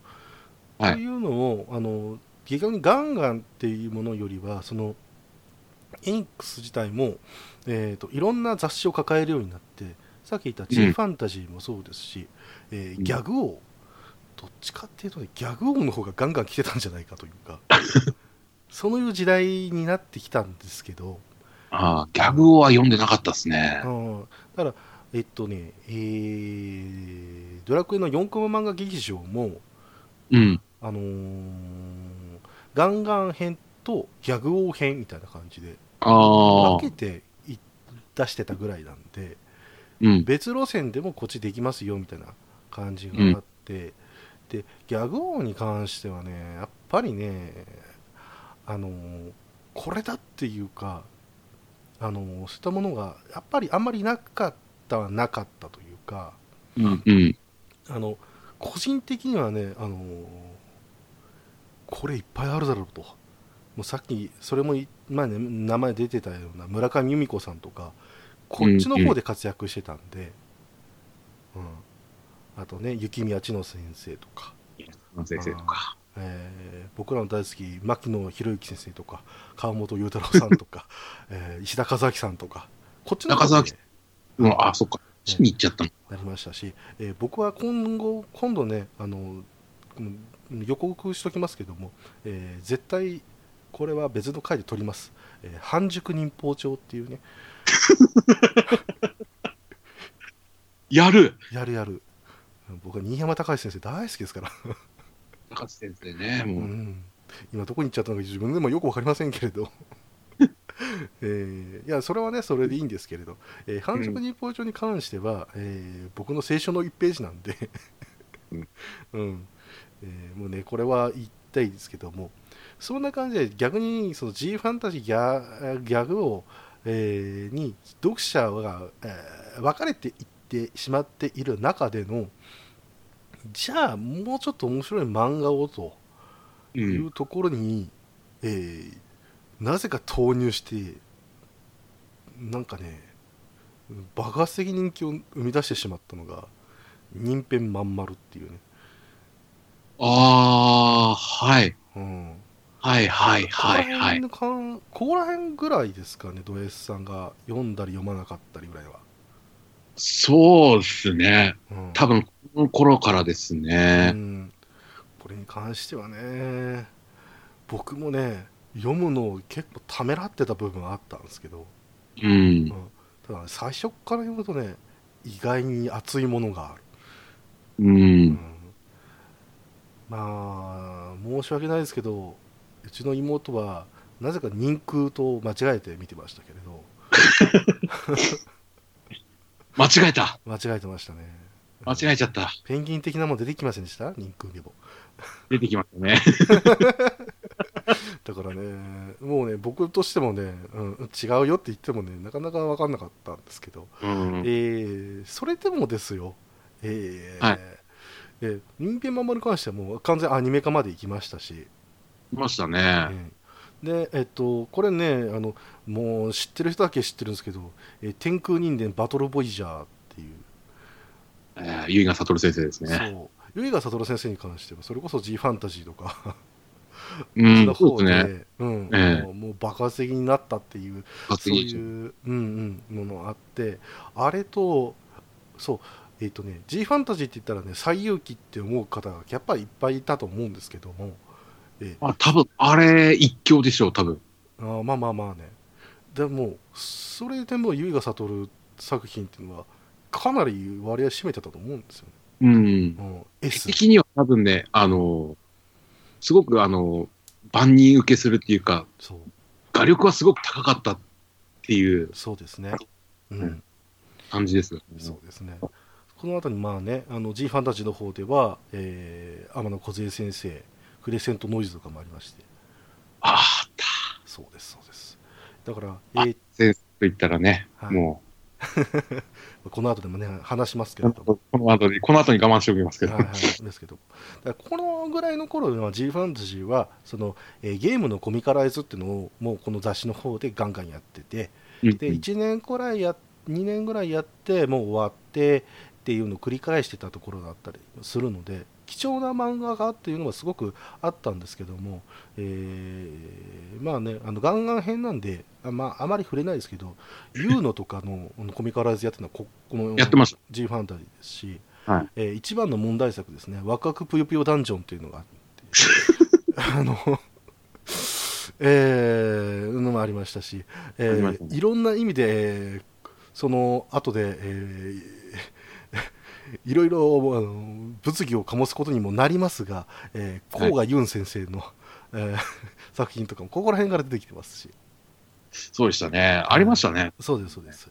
その後はね義経千本桜とか、えー破天荒遊戯とか、えーいろいろありましたし、えーその後でも、ね、パニポニとかも出てきましたんで。パニコニもあったし、はい。うん、あ、なん、何や、あ、黒羊とかもありましたよね。黒羊ありましたね。はい。ろいろあったところにもありますが、えー今回に関してはちょっとね、あのー G ファンタジーはやっぱね G ファンタジーなんですよ、うん。どっ。ちかっていうとね女性の読者向けが多くなったかなっていうところもあるんで。あ、絵的になんか、そそうですよね。少女漫画っぽいっていうかう、うん。そうなんかこう、ちょっとこう、綺麗系のう、うん、うん絵になったなっていう気はしますバトルボイジャーからも僕はねその匂いすごく感じてたんで。ああ、はいはいは。そうないんですすごいね面白い漫画なんですけどバトルものとかファンタジーもので、ファンタジーものってすごく面白かった。面白かったこの頃に関してはねもうそりゃ行くだろうっていうところもあって、えーありましたけれども、えーこれらはねあのなんかね爆発的は爆発的なんですよ、はい。はい、で今から紹介する2つの作品に関しては、えーはいじわじわじわじわあの面白くなっていったっていう作品で、はいえーロマンクラブとチョーコピーストですじゃあロマンクラブからいきますかこれはね、語ると長くなるよ。長いですよね、えーロマンクラブは、えー天野梢先生チョコビーストは浅野凛先生ということでまあどちらもね女性なんですけどあのねロマンクラブに関してははい。あのーこのねもう先言っちゃいますけどお家騒動で結局、うん。えーブレードに行くっていう形もありますけれどもステンシルの方でアクアやってましてね。はい。はい、でそこからのアリアに行くまでのこの流れに関しては、えー天野梢先生っていうのが、えーロマンクラブっていうのを書いてたと。いうこともありまして、うん。でね全6巻なんですけどまたこれがいいんだいいんだ本こ当に。れ語ると長くなるな。いいんですけどね。まあえっ、とねまああらすじだけ言いますとえっと、はい。すごいねなんかねとりあえず舞台は中学校なんです。うん。うん、で、えっ、と、ロマンクラブっちゅうわけわかんない部活があるわけですけども、えー部長っちゅうのが、えー一人いまして、うん。あともう一人と、そのはい二人でやってるクラブがあると。で、ロマンを追うのだと。いうことで始まるわけですけど、うんえーそこから、えー不思議なね少女のコロンっていうのに出会って本当に不思議なことがこう中学校で起こり出すと、うん。うん、でそれを解決していこうっていう漫画なんですけど、まあ、ここまでいったら、まあ、割とある少年漫画な導入なんですよね。うん。電気物というか、うん、なんですけど。皆さん分かってもらえると思うんですけどあのアリアの天野梢先生が学園ものやってるんですよ。中学校で。そりゃね泣く話いっぱいだっちゅう。うん。そんなわけでねこのまあ綾小路有働っていうこのね部長 完全に有働鈴木 みたいな感じのキャラクターなんですけど。ちなみに、あのーはいはいはい。あのーこの部長の綾小路ウドって、はい、はいアリアにも出てくるんですよね。そうですね。えっとウッディ。ウッディさんですね。綾小路。なんだあのキャラと思った方ええ。えこいつはあいつは51世ですからね51世です。こいこいつが 1, 一世ですからね。初代なのかな？初代ですよ。まあねあのね確かに家族写真見たんですけどねずっと同じ顔なんで、そうそうそうそう。何代目なのか分かんないですけど、うん彼自身がね、ええ。ただまあそれぐらいの時間は経ってるよっていうのが僕らファンからすれば分かると、うん。うんいうこともあってでしかもこうね素敵というかね一生懸命なんですよね。人のことに関して言えば、うん、でもちょっと不器用で、うん、夢見がちな、その、えー部長に対して、えー、と主人公の香取君。っていうのは普通に普通の少年なんですよね。実際は。うん。結。構。ただ、えー、と不思議なものが見えるっていう、はいあの能力持ちみたいな、まあ、ふがあってなのでコロンとか、まあ、あるいは、えー不思議なもの出来事っていうのがもう彼だけが見えると。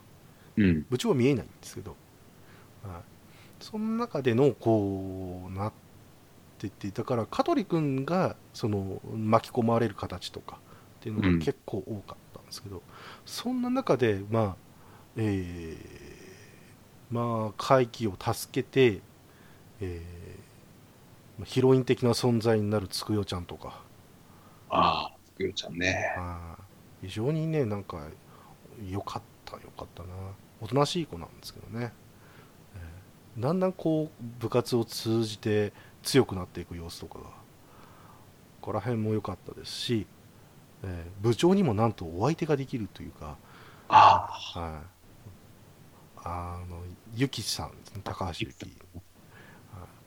あの本当にロマンクラブに突っかかってくる感じなんですけど結局巻き込まれるみたいな、あ、うん。うん、結局有働君はすごいいい子なんいい人なんでね、いや、いい子ですよ。はい、底抜けにいいやつなんでちょっとあの変わってるっていうかあー不器用なところもあるんですけどただその中でのこのその一人一人のね家庭事情みたいなのとかこう出てくるわけなんですけども、その中でもこう不思議なことがあるってでそれ解決する中でまた家族の絆みたいなのを確かめたりとか、ああ。るいはあの新しい部分が見えて物語が進行していくみたいなところもありつつもうん。香取君とつくよちゃんどうなるの？みたいな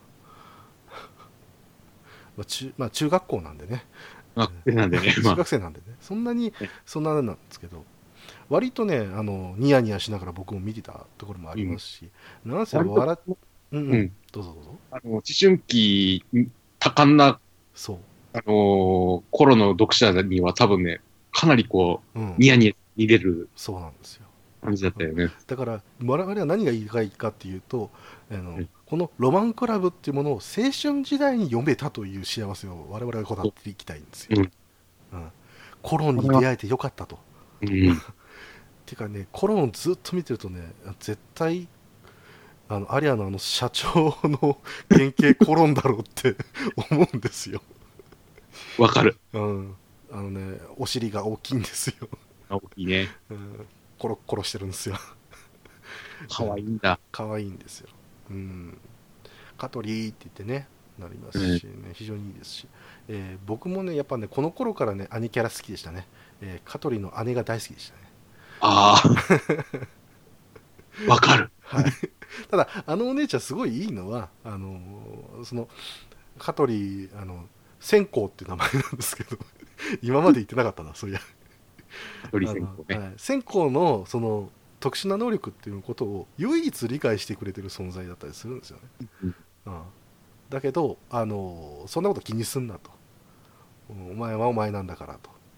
うん。はいで、えーすごい言いたいことを言っていくような、えー強い姉ちゃんなんですけど、うん。うん、でただ家事もできるというところもあればその後天野梢先生の「アマンチュ」って出てきたり。あこれはちょっとね、嬉しかったな。そうそうそうそう。あーまあアリアに関して言えばですよ、はい。あ姫屋のあの人もしかしてみたいなところもあったりするいや、多分原型はそうでしょそうなんですよ。あーだからね個人的にはねアリア好きな人だったら絶対読まなきゃっていう作品だと。僕は思うんですよね、うん。うん、でまあアマンチュもそうですけどあの、はい。やっぱね元気なんですよね。少年漫画描こうっていう感じがして。うんうん。絵。がねすごい元気で。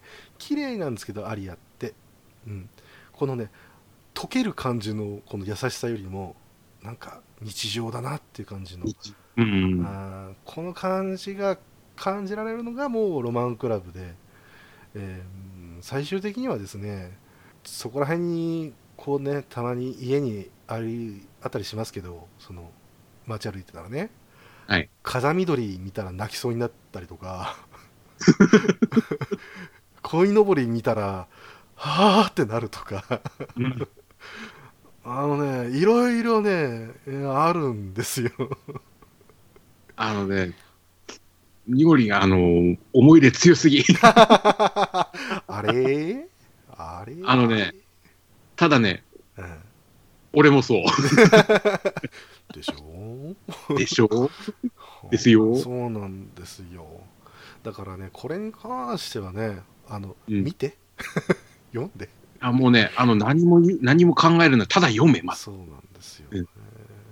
言いたいね。そうそうそう。でアリア好きな人にはもう必須というところもありますし、あのーなんというかな。うーんまあねこんな青春できたら本当よかったなって思う作品なので、ああ、ん。そうだね。そうです。それはあるね。うん。うん。でも、あのなんというかな。うん実際そのこの作品に関してうん。多分僕も自身も語りたいとか言ってましたけどあんまり語りたくない部分の方が多かったりするというかああ。読んでどう思ったっていうと聞きたかったりもするっていうか、うん。うん。非常にね、まあなんか優しい話もあればドキッとする話もあったりするんでね結構、あの、こう、突きつけられるところは突きつけられますからね。そうですねうん。でラストに関しては泣いたか泣かなかったかと、あぜひ聞きたいですね、ぜうん。うん。まあそんなわけでねロマングラムに関しては、えーこれ以上話すと私が泣き出してしまうんで。じゃあもう一方行きましょうか、えーはい。チョコビーストということで。チョコビースタチョコビースー。ト。これも可愛かったな。あーえっとねもうこれに関してはねまずあのーこの頃は浅野凛先生がだいぶ若かったと思うんですよねうんえっ。とね4コマ漫画劇場とかでも、えっと、書いてた方なんですけどね。あーチョコビーストを描くにあたってはほぼほぼね、まあ、絵柄もだんだん変わってきちゃってますしうん。あのね単行本4巻分しかないんですけどなんかねもっとやってたんじゃないかっていううんなんかぐらいの密度っていうかうん。最後まで行く前にうんなんかねこの主人公、まあ、長子っていうんですけど、うん彼女の成長とそのえもう一人の主人公ケイタっていうね。そのはい小、そいつの成長両方ともがですねなんかすごく長いスパンに感じられて、うん。非常にいい作品だったりするんですよ。うんうんえーさっきのあの、ロマンクラブもそうなんですけど、うんね、チョコビーストに関しても、あの、今、どっちもですね、中学生なんですよ。そうですね。男の子が。うん。これがね、あの、当時の我々には、こう、ぐさっとくるところが、そうですね。うんだからね、ケイ僕は妹いましたし、だからケイタの心ってなんとなくわかるというか、うん、うん、長子はものすごくちっちゃいんですよ。えっと、うん何歳って言われないんですけど、明らかに幼稚園児か。幼稚園ですね。幼稚園とかそんなもんですよね。つり低学年ぐらいだと思うんですけど、まあいなくなる。うん。すぐいなくなる。うまくいい。ねあ。ーっていうこともあって。あのー長子は、えー不思議な能力があって、えー、とこの世界では精神獣っていうものが存在していて、えーその、まあ、心っていうか精神力を使って獣の形を実体化するっていう、まあ、猛獣使いみたいなところがあると、うん。まあ、スタンドって言ったらもうおしまいなんですけどあのー結局そういった能力っていうのが幼い子が使ってるんでまあ制御できなかったりするわけですよね。うん。うん。そんな中で、えー、ケイタになぜか、えー預けられちゃうっていう。山の天狗様が。じいちゃん。打ちつけちゃうんだよね。そうなんですよまあいろんなねまあ経緯がありますけれどうん。ただえっとねこの浅野凛先生のね書く男の子の主人公っていうのがまあ面白いというかハイテンションなんですよね あのツッコミが激しいというか、ああ。うん今でもその気はありますけど若干緩みましたけどうん。この後ぐらいの作品とかでも結構ねなってましたし啓太普通に長子の頭パッカン叩いてましたから。これっつって。言って痛いって言って。なってましたよ、えーそういうのもあったりとかして。だからどっちかというとギャグというかうん。さっき言ったうーん僕の感想だとなんか温まるハートフルストーリーなのかなと思う勘違いされるんですけど意外とそうではないと。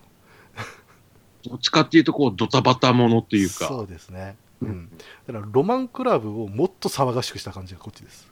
ああ、うんうんうん。一番こう、わかりやすいっちゃわかりやすいけど、多分リスナー、わかんないリスナーさんにはわからない。だってあのガンガンの話しかしないからね。ですけど。だから長子に関してはあのまたねこれ朝のりん節って言うんでしょうかね、えーその天狗の えーっとねえ双子みたいな。双まあ子の、言ったらじいちゃんの弟子っていうか、うん。のやつですけどその双子が、まあ、あの心配で見に来るとうん。ということであの一方はですねものすごい、うん適当なやつで、えーもう一方はものすごく超このことが大好きっていう、そうですね。はい、いうことでほぼなんか啓太よりは一回り、えーっとちょっと上ぐらいで感じだかな。うん。まあ、高校生か大学生か微妙なところでしたよね。そうですね。ハドリとヒドリでしたけども、そのヒドリの方が、えー啓太に対してものすごい敵対心を向くとかね。あの、イメージしてもらうと、あの、ブラコンのお兄ちゃんがこう、うん。かな？みたいうな。そですね、はい。うん。ギャグ漫画に出てくる。うん。典型的。そう。お前にチョコはやらんってそうそう。そんな感じです、ガチであの蹴ってきますけどね。ただそういった意味でえっとそういうなんかね不思議なやつらが、えーどんどん現れて、えー、ケイタの生活があの日常とだんだんかけ離れていくみたいなところがあって、うん。えーいいんですけど。ただ、えー、とその長子っていうのも存在自体も一応稀有な存在だったりするんですよねそのえっ、と、えっ、と出てくるのが、えーガーっていう。が、まあ、ガーって言うからガーなんですけど、えっと、子犬ぐらいのので出すんですけど。ちっちゃい角生えたやつですね、ええはい。ただ何にもしてないとあのすごくでかくなっちゃうと、うんすでも長子はあの精神その修行っていうのをやってないんで、えーどんどん精神力奪われちゃうとうん。だからその修行のために、えー山を降りて、えー精神力ちゃんとできるようにしなさいと。いう感じで なるにはなるんですけど、えーただその能力が、まあ、悪用されるみたいな、うん。う。ん、なんか能力を狙う組織が現れてきてさあどうなるのかみたいな。それで後半ぐらいだったと思うんですけど、まあ、その前にあれですよね。あの、ケイタの同級生のお母さんが、ああ。お母さんじゃねえ、お姉ちゃんか。うん。お姉ちゃんが一応、あのーまあ、ちょっとこう狙ってるっていうか、ああそういうのもありましたね。うんうん。まあ、だからなんというかほのぼのしてるんだけど実は能力者っていううん。不思議なものが。あって、だからある意味ではいいとこで終わってはいるんですよ、うん。最終回にこれ持っていきたかったのかなっていう感じもありますけれどあらかじめね、はい。でもこれ以上やってたらまたちょっと違うバトルものとかになっちゃってたのかなっていう、う。うん。ん、それこそ今でいうとあるみたいな。感じになってたのかなっていう逆に思うんですけれど、ただ、えー、とちゃんと読み切ってすごく綺麗に終わるんで、うん。うん、これはねおすすめです。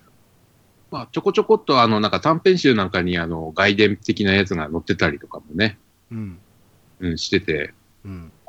何も知らずに、あの、あの、俺短編集読んだら、あの、書き下ろしがあって、おおってなって、ちょっと嬉しかったなっていう。そうですね。はい。ありありますね。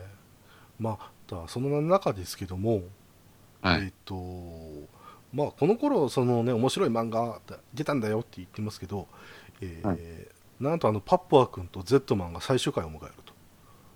おや、これが終わっちゃうぐらいの年なんですよ、そうか。うん、でも紙面まあ大体ですけどもさっき言ったものとかが、えー人気を博しまして、はい。えー企画を出します、お？えー月2回観光です。あったね。ね。これに関して言えばねちょっと厳しいんじゃねえかって思うんですけどまあ週刊誌ではないはず なんですよ。なんですけれども、はい。えーまあねあの少年たちにはこうちょっと厳しい 値段の中なぜか2本って。それでもですねあの頑張ってやってた方々いっぱいいらっしゃいまして、うん。その中で出てきたのがまあこれ3つぐらいも紹介しようか「えー守って守護月点」「喫緊の大地」「ゴーゴープリン帝国」うん、あまりイメイメージがないぞ。いやいやいやこれに関してはですね後々響いてきます。ああ。じゃあ久保田誠先生のこの「ゴーゴープリン帝国」について喋りますけれど、えーまあ言ったら特撮の、えー、と悪役側の話ですね、えー言っちゃえばあの鷹の爪なんです、ああ、ああ、思い出した。はい、思い出した。はい、そうですそうです。あのねすげえね濃い絵なのでえっ、とねあの最近の人に言うと,、えー、とサンレッドです。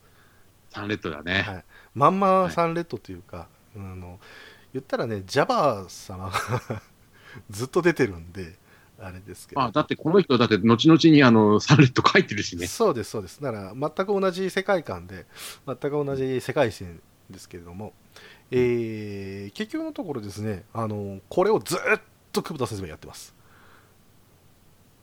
うん。うん、以上です。そう。だってまだやってるからそっちの方見た方がいいです。ね、うん、だから昔の久保田先生の作品見たいなと思ったら、うん、サンレッド見たいなと思ったらそれを見ればいいですしうん。あのねあのパ特撮のパロディみたいな感じもありますけれどもすごくね生活集しかしないんであーなんというかねなんか洗面台のカルキ臭みたいなのが出てくるような漫画なんで。生ゴミの匂いとかちょっと混ざるくらいの。ええ。そういうなんかねただこういうあのちょっと癖のあるギャグみたいなのがガンガンっていうその歴史の中で完全に根付いていると。だってパパ君出したんだもん。ね。まあそういうこともあって、うん、なのでもうこのですねねはいそんなわけで、えー時の大地に関してはこの山美幸先生ですけども、えー本当に、えーこの場をもって言いますけれども、えーはいえー党の戦い編完結刊行おめでとうございますおめでとうございまいす。やーもう我々は何だったかわからんが、本当に待ってよかった。本当に良かったです。これに関してはね、あのな2年ぐらい前かな、うんから、えークラウドファンディングを、えー先生のやってましたけども、まあねあの、非常にですね、山先生っていうのは、まあ、ガンガンならず、えー漫画界においてですね、すごく稀有な存在だったというか、これいい意味です。あのいい意味で。そうですうん。まあ、主人公がですね非常に優しいとえーこの山先生も、えードラクエの4コマ漫画出してましたけれども、えーとにかくですね勇者が戦わない。戦わないね。ふにゃってしてる。でもずっと笑ってる感じ。えーでそこら辺にいるスライムに、えーお弁当のおにぎりあげちゃうぐらいのそんな優しい人ですまあ、もともとあの、こう、メインがこう、あの、ドラクエ5だったっていうところもあるんだろうけど。まあそれもそうですけど。僕は、うん。あのほわっとした勇者あのワンの勇者があの一人であのお姫様とか竜王を倒しに行くっていうのでハラハラしてましたけど、うん。でもねあのこれでね人気博したんです。うん。あの本当ですよ。ドラクエ4コマ漫画劇場の表紙書いてますからねちゃんと。書いてますね。はい。うん。だからそれぐらいの人気っていうことだったんですけど、うん。えーそこから、えー幻想大陸ということで、えー山先生の、まあ、オリジナルとして、えー主人公イザヨイとカイと、えーあともう一個が出てこないよ。おかしいな。すごく大好きな作品だよ。てかさっき読んだよ。おい。もうジェイド。はいえーまあ、この3人の、えー話っていうのが最初出てきまして、うんもうほとんどね、あのーこのメンバーで出てくるんですけど、えーこの後で時の大地っていうのがまた出てくるんです。で、えっ、と、幻想大陸の方では、その、3人の話っていうのが大体語られてるんですけど、えー時の大地でもう一度出会うところからのシーンから始まると。うん。うん、なので、えっと、分かってるんだけど別作品なんだよっていう線引きがそこでされているわけなんですけどもこの本当はちょっと俺混乱しましたよ。ああそうなんですよね、うんうんうんええうんうん、確かに分かりますだもうでもなんとなくそのお世界観みたいなのが共通してるんですけど、でも明らかになんか様子が違うっていうのが良さが違った。そう一つあってさっき言った G ファンタジーでやってたレバリアースっていうのがありまして、うん。こちらに関しましてはですね、あのー番外編とかそういう話でも何でもなくてですね、えー完全につながっているという。うん。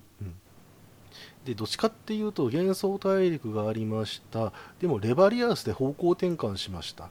なので幻想大陸のその世界をレバリアースに合わせましたっていうところもあるんですけれど、これに関してはね、あのね深いんですよ、意外と。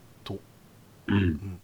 あの世界っていうのがそもそも邪神竜ディアボロスっていうものが、えーいまして、えー7歳で勇者になったザードという少年がディアボロスを倒しましたと。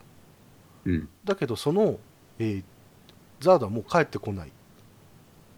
どこに行っちゃったんだろう。で、え4年後にディアボロスが復活してしまうとで魔物たちも暴れ始めちゃうんだけれど、えーそのザードに関して、えーまあ義理ですけど妹がいると。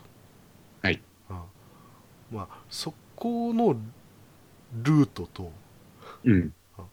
あのそのザードっていうものに関して、えーまあ、えー親友だったカイという、えーうん。これ聖騎士ですねまあちょっとねあの軽いあんちゃんなんですけどその聖騎士がザードっていう存在を思い出しながら、えー自分は何ができるだろうと、まあ、旅をしている最中と。でそっちのルートと。その2つのルートが、えー前述がえーレバリースレバリアースとでもう一方が時の大地ということでえーとですねもうね主人公たちのそのえっ、とね、まあキャラ付けっていうものが非常に繊細であの結構やっぱ女性だからっていう言い方は僕はあまり好きじゃないんですけど、うん。やっぱね心理描写っていうのがね機微でした。非常に、うん。うん、であとはジェンドーっていうそのねダークエルフ的な存在がいるわけですけど、うん、その存在がまあいざよいっていうそのほんわかした男の子に対して冷たく当たったりはするんですけどだんだん心変わりしていくみたいなところとかがもうねたまらんわけですよ。わか たまらんですよ、うん。ダークエルフが好きなのはこいつのせいですね私がね。ただねお前お前お前はそのダークエルじゃないっていうキャラクターが今最近いっぱいいるんで ちょっとあれなんですけどあのーなんというかこの不思議なパーティーなんですよ、えーお菓子が大好きで、魔物とは絶対戦わずに、えーていうかまあ魔物と心を通わせることでもう喧嘩は嫌だっていうそういういざよいと、えー魔物絶対殺すマン。ジェンドが、うん。でしかもジェンドは記憶喪失なんですよね、そうですね。うん、でもう何が何なのかわからないけれどももううるさい。存在として魔物を切り伏せていくと。そんな中で中を取り持つ貝のあの胃腸の調子はどうですかという。こともあるんですけども。ただ彼がいることによって完全にまとまりを得るパーティーでもありますしなんというかねカイ自身が彼らこのイザイアとジェンドっていうもので助けられるというか、うん。心によって助けられるみたいなところが多々出てくるというそしてそのまま出てくるこんなんというかねこの世界の妙っていうんでしょうか、うん。うん。うんうんレバリースレバリアースっていうのに関してはまあね結構ありがちな世界ではあるんですけどもはい。あの実はもうその答え出てたっていうか あれっていうところとかが出てきたりとか、うんうん。あとまああの本当に独特な世界観にちゃんと見せれるようにあのいろいろ考えて作られているこの例えば文字とかうん。あとは、え服装とかそううん。あの当時の、えーファンタジーとかでもちょっと一線を画すようなものがちびりばめられてて、うん。だからねこうねほんわかとねなんかね殺伐がすごく入り混じったハーメルンのバイオリン弾とはまた全然違う気合いだった。感じになっちゃって、うん。ね、闇の王とか出てきた時はどうしようかと思いましたけどねあ まあね元素タイムに出てきましたけどえっちゃんね、うん。あーえーただあそれがなんて、えー物語に、ね深みを与えるんだっていうとことかうん。あったりとか、そしてまあ僕も言いますけれどもあのレバリア、あのえー、と時の大地が終わるくらいの頃ってめっちゃ佳境というかはいはい。すごいねシリアスなところだったんですよはい。ただここで、えー、山美幸先生がちょっと体調不良と、はい。うん、いうことで、うんうん、止まっちゃうんですよね、ね。はい、なんか、いつ、いつまにかやらなくなったなっていうイメージはそうなんですよねね、あって、うん、だからまあねいろいろありましたけれどあの正直続いてればまだなんなんていうかガンガンっていうものを背負ってたかもしれないぐらいの。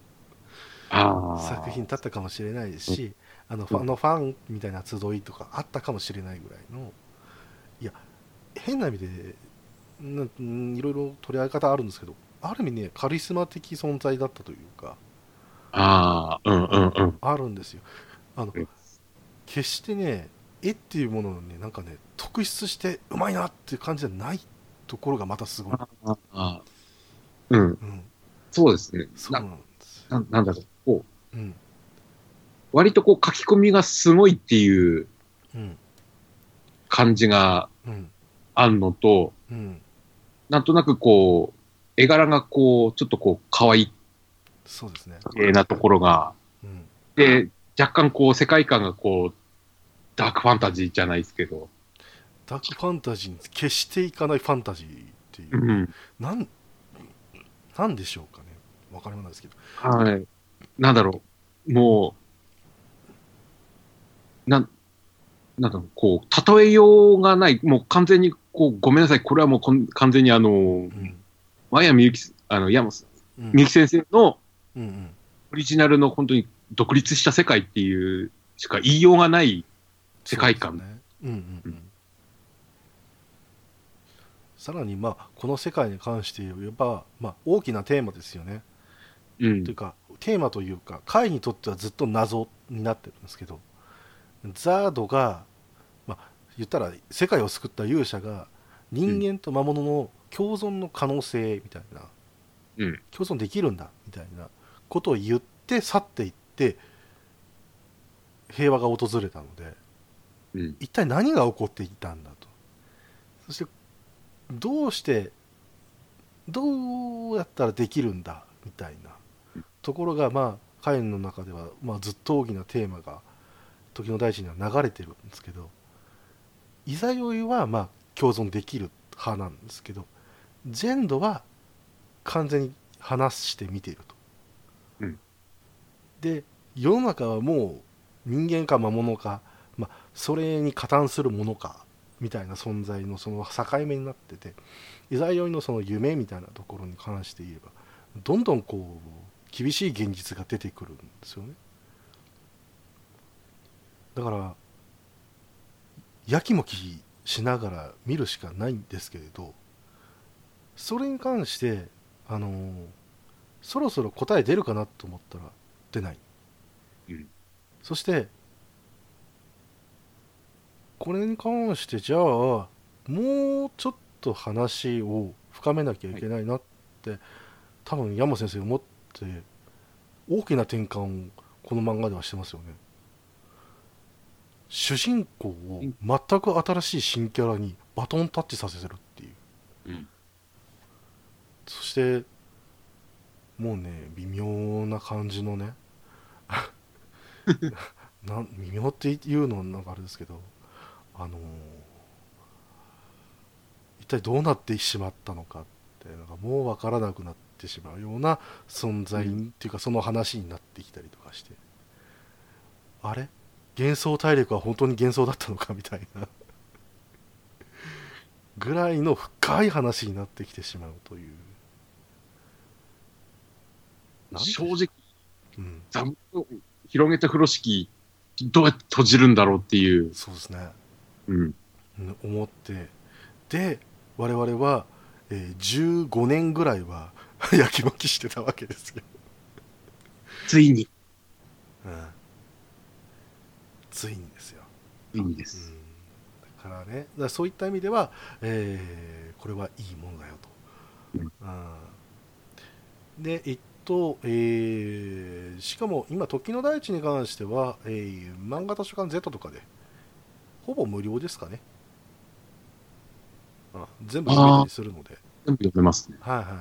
あのもうこれは読んでください、うん、あの大丈夫です。あのただ映画苦手っていう人はもうしょうがないです。あこれに関してはね。あ、大丈夫。読めばわかるから。そう読めばわかるか読めばわかる。らはいそして今ねもう何分撮ってんだって話なんですけどね 軽くもう2時間超えましたもうは完全にうちの枠ではね 4枠分ぐらい撮ってますけどあれ、私、96年だよ。全然言ってない。えー、じゃあ一旦ここで止めましょうか。読めます。はい止めましょうか。ちなみに97年にね、とんでもない、あの、読み切りがあるんですよ。そうですね。読み切りありますね。読み切りなんですけど、はい。えー、ええということでね、これは言っていきましょうね。はい。えー次は、はい 次は守ってしょげって。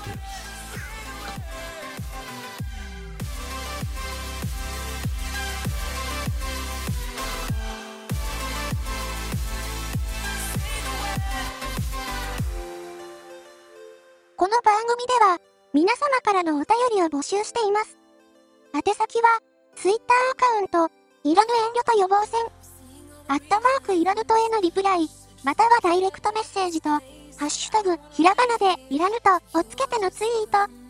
メールでは、いらぬとアットマーク gmail.com、i, r, a, n, u, t, o までお願いいたします。